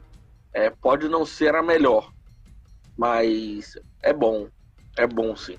Cara, então, eu acho que o, o problema da, da DC foi justamente a corrida pela. pela pela exposição do, do tema. Tipo, ah, corrida pelo, pelo grupo fantástico, né? É, a, a Marvel teve uma paciência enorme de criar todo um universo, né? E fazer o universo compartilhado por, é, durante ao longo dos anos, né? Começando em 2008 lá com o Homem de Ferro e desde então começando a passos leves, né? Indo bem tranquilamente, fazendo o filme dela, amarrando todas as pontas para chegar em Vingadores né, lançou Homem de Ferro, depois foi Capitão América, aí foi Thor, aí não sei o que, daí depois juntou todos eles num filme só. Entendeu? Diferente do, do, do da DC. Da DC lançou o Super-Homem em 2013 e em 2016 estava lançando é, Batman vs Superman. Tipo, o Batman nem tinha aparecido. Não tinha um filme do Batman. Quem que era esse cara? Quem que é o tal do Batman? Aí tem que contar toda a, toda a história de origem do Batman joga o Super-Homem de lado. Aí, durante o filme, eles vão introduzir a Mulher Maravilha sabe? Aí quem que é essa mulher? Da onde que ela veio? E o filme da Mulher Maravilha só foi lançado depois. Então houve uma corrida muito grande. Eu acho que essa, essa ânsia por conseguir também jogar. Ah, nós também aqui da DC temos uma super equipe. A nossa equipe é muito mais favorita, porque até então a gente, o mundo estava muito conhecia muito da Liga da Justiça da, advindo das animações, porque a DC sim tem um, um universo compartilhado de, de animação que, que, é um primor né? Ninguém aqui pode duvidar. É, desde da, da Liga de Justiça que era passada no SBT, que veio aqui com o Batman The Series, né? E tem uma, uma série de outros, outras animações que foram muito bem fundamentadas, que elas foram bem criadas, que tiveram o público, cativaram o público e ao longo dos anos elas foram criando histórias para se amarrar. Essa última é, Liga da Justiça 952, ela pegou, por exemplo, e amarrou a história de todos os heróis é, ao longo do tempo para depois unir eles num filme só. E daí é, fazia um filme junto, fazia filme separado, fazia filme junto, separado, finalizou. E o que a DC fez na, na animação, a Marvel conseguiu fazer na, no cinema. O que não aconteceu com a mesma coisa, infelizmente, com a Liga da Justiça, porque são heróis muito muito querido pela gente, né? Principalmente pela geração que cresceu assistindo na, na hora do almoço, né? E daí você vai ver, pô, tem ó, Liga da Justiça, vai lançar, ó, vai lançar Superman no, no, cinema, chega lá e o filme acaba sendo um desastre por conta de vontade de correr atrás de algo que eles não tiveram ideia antes. Né? Fica muito explícito isso. Ah, a Marvel teve uma ideia de unir todos os heróis num universo só e a DC ficou com uma certa invejinha, foi tentar fazer a mesma coisa, pela pressa acabou metendo os pés pelas mãos, né? Então, acho que a gente já pode se encaminhar para o final, né? é, fazer as nossas considerações finais do, do, do filme, né? O que que, o que que a gente sentiu assistindo o filme, né? Qual que é a nossa avaliação final, os pontos mais, mais críticos, mais relevantes. Eu vou começar pelo Breno. Opa! Rapidinho, cara, só. Eu queria finalizar só o pensamento aqui. É, existe o filme, cara, do, da morte do Superman, que é uma animação. Ele conta tudo direitinho, né? Do início, como o, o Apocalipse chegou na Terra, como ele vai surgindo. Até então era uma surpresa, né? Ninguém sabia que monstro era. Tava bagaçando todo mundo, destruindo um monte de gente de Atlântida. A galera da Liga da Justiça também tava tentando enfrentar, tava tomando um sacode bonito. Aí chegou o Superman, foi o único que conseguiu enfrentar ele, mas mesmo assim ele morreu. Né? E realmente trazer esse, esse personagem para esse filme realmente não foi uma jogada muito legal. Não foi uma jogada muito legal. Aí eu fiquei tipo, caraca, o que, é que o Apocalipse tá fazendo aqui? Aí foi uma cartada do Lex Luthor pra tentar enfrentar o Superman? Ah, pelo amor de Deus. Mas enfim. É, realmente, cara, o que você falou aí, Paladino, é, a Marvel fez tudo com paciência, cara. Tudo com paciência. A DC, não. Por quê? A Warner, desculpa, mas é, é a minha opinião, né? A Warner prejudicou bastante a DC. Né? A DC, como a gente sabe aqui, tem filmes maravilhosos, né? Começando aqui no universo compartilhado, de ponto de ignição, e vai terminar no 16 filme, né? Que é Liga da, Justiça, Liga da Justiça Sombria, A Guerra de Apocalipse, né? Que já lançou esse filme, né? Foi o filme do ano passado. Então, tipo, cara, a DC tem muito potencial para bater de frente com a Marvel daqui a alguns anos. Eu espero, de verdade, a DC é, é, consiga juntar, não ficar fazendo mais linhas, mais linhas do tempo. Né, além do tempo do Shazam. O Shazam apareceu aí com outro Superman. E, véi, tá uma confusão muito grande, mas espero que dê tudo certinho né, com a DC. Espero que eles consigam é, colocar ordem na casa para fazer os seus filmes não precisa copiar exatamente o que foi que a Marvel fez, até porque vai aparecer gente dizendo assim, ah, tá copiando a Marvel, tá copiando, não sabe fazer nada, nada novo, nada diferente. Começa do jeito que começou as animações, para mim vai estar tá ótimo, para mim vai estar tá tranquilo. O pessoal que já entende, já conhece, vai achar maravilhoso. O pessoal que não conhece muito vai ficar pensando assim, tipo, poxa, esse personagem aqui e tal. Mas nos outros filmes vai estar assim, tudo mostrado e tal, tudo maravilhoso, velho. E esse filme aí do Batman vs Superman, Realmente é um filme que dá para assistir, é um filme ok. É um filme que a gente se diverte, a gente gosta do, da suspense, gosta um pouco da, da, um pouco da ação ali e tal. Alguns personagens, né, a gente tem que descartar. Né, descartar do filme, porque se a gente for pensar só nesse personagem, o filme vai ser uma porcaria pra gente. Mas é um filme maravilhoso, a gente pode trazer muitas lições é, para nossa vida, como o Diogo bem falou aqui, vidas da, social, espiritual também. É... Eu gostei bastante, cara, da nossa conversa hoje. Foi muito boa mesmo. É, espero que a gente continue mantendo, na verdade, aumentando mais o nosso nível. Né? A gente consiga aí fazer mais coisas, né? fazer mais analogias, trazer mais os filmes até mais complexos até para a gente poder discutir aqui, destrinchar tudo direitinho. Então foi bem interessante. E que Deus nos abençoe, né? Que Deus nos guarde, nos livre e continue nos iluminando, nos guardando para esse projeto continuar dando certo.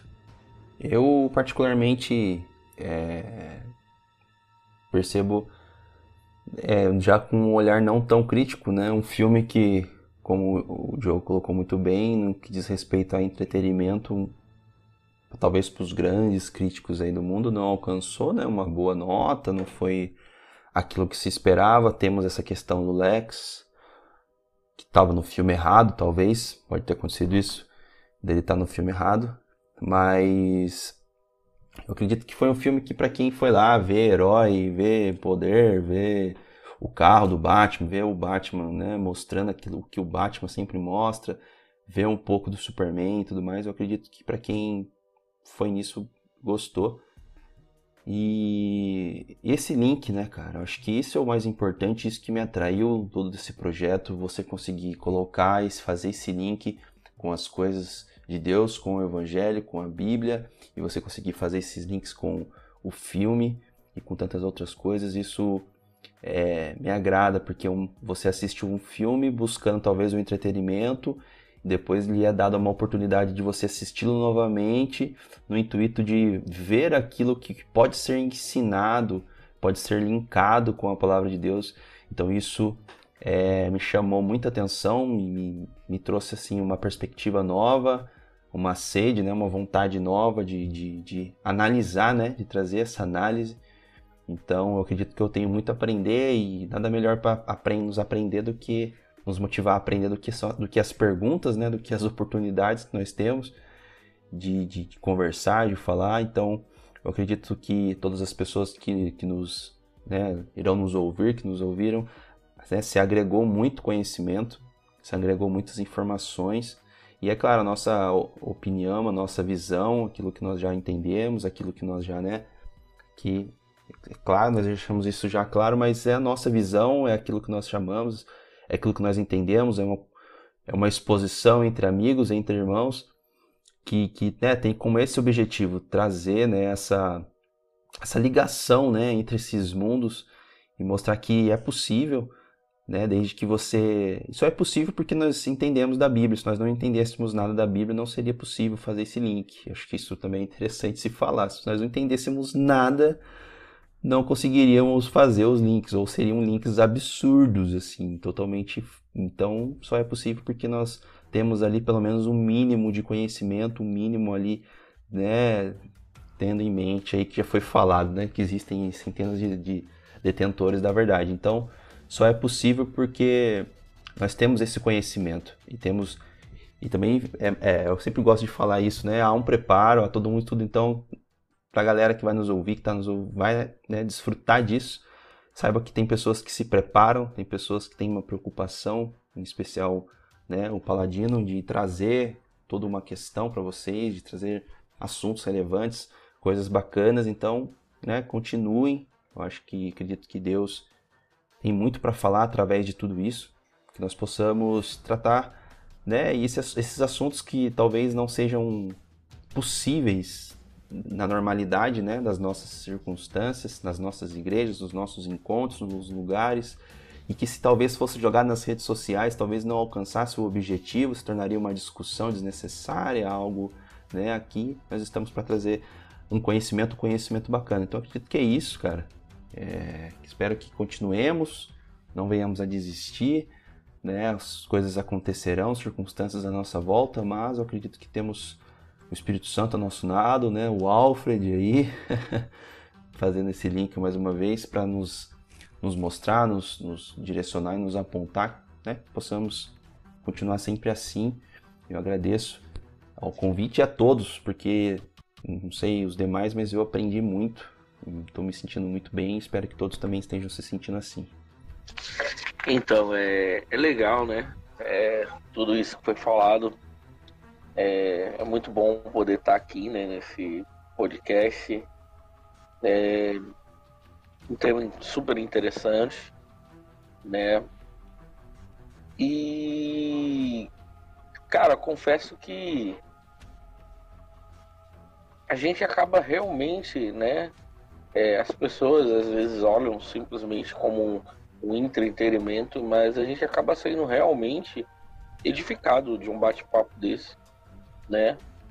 É, agrega muito, né, nas nossas vidas e que possamos, né, continuar é, a fazer esse podcast, né, que possamos mais vezes estar juntos, né, é, peço a quem for ouvir e vá lá no Instagram lá e segue lá o Geekologia.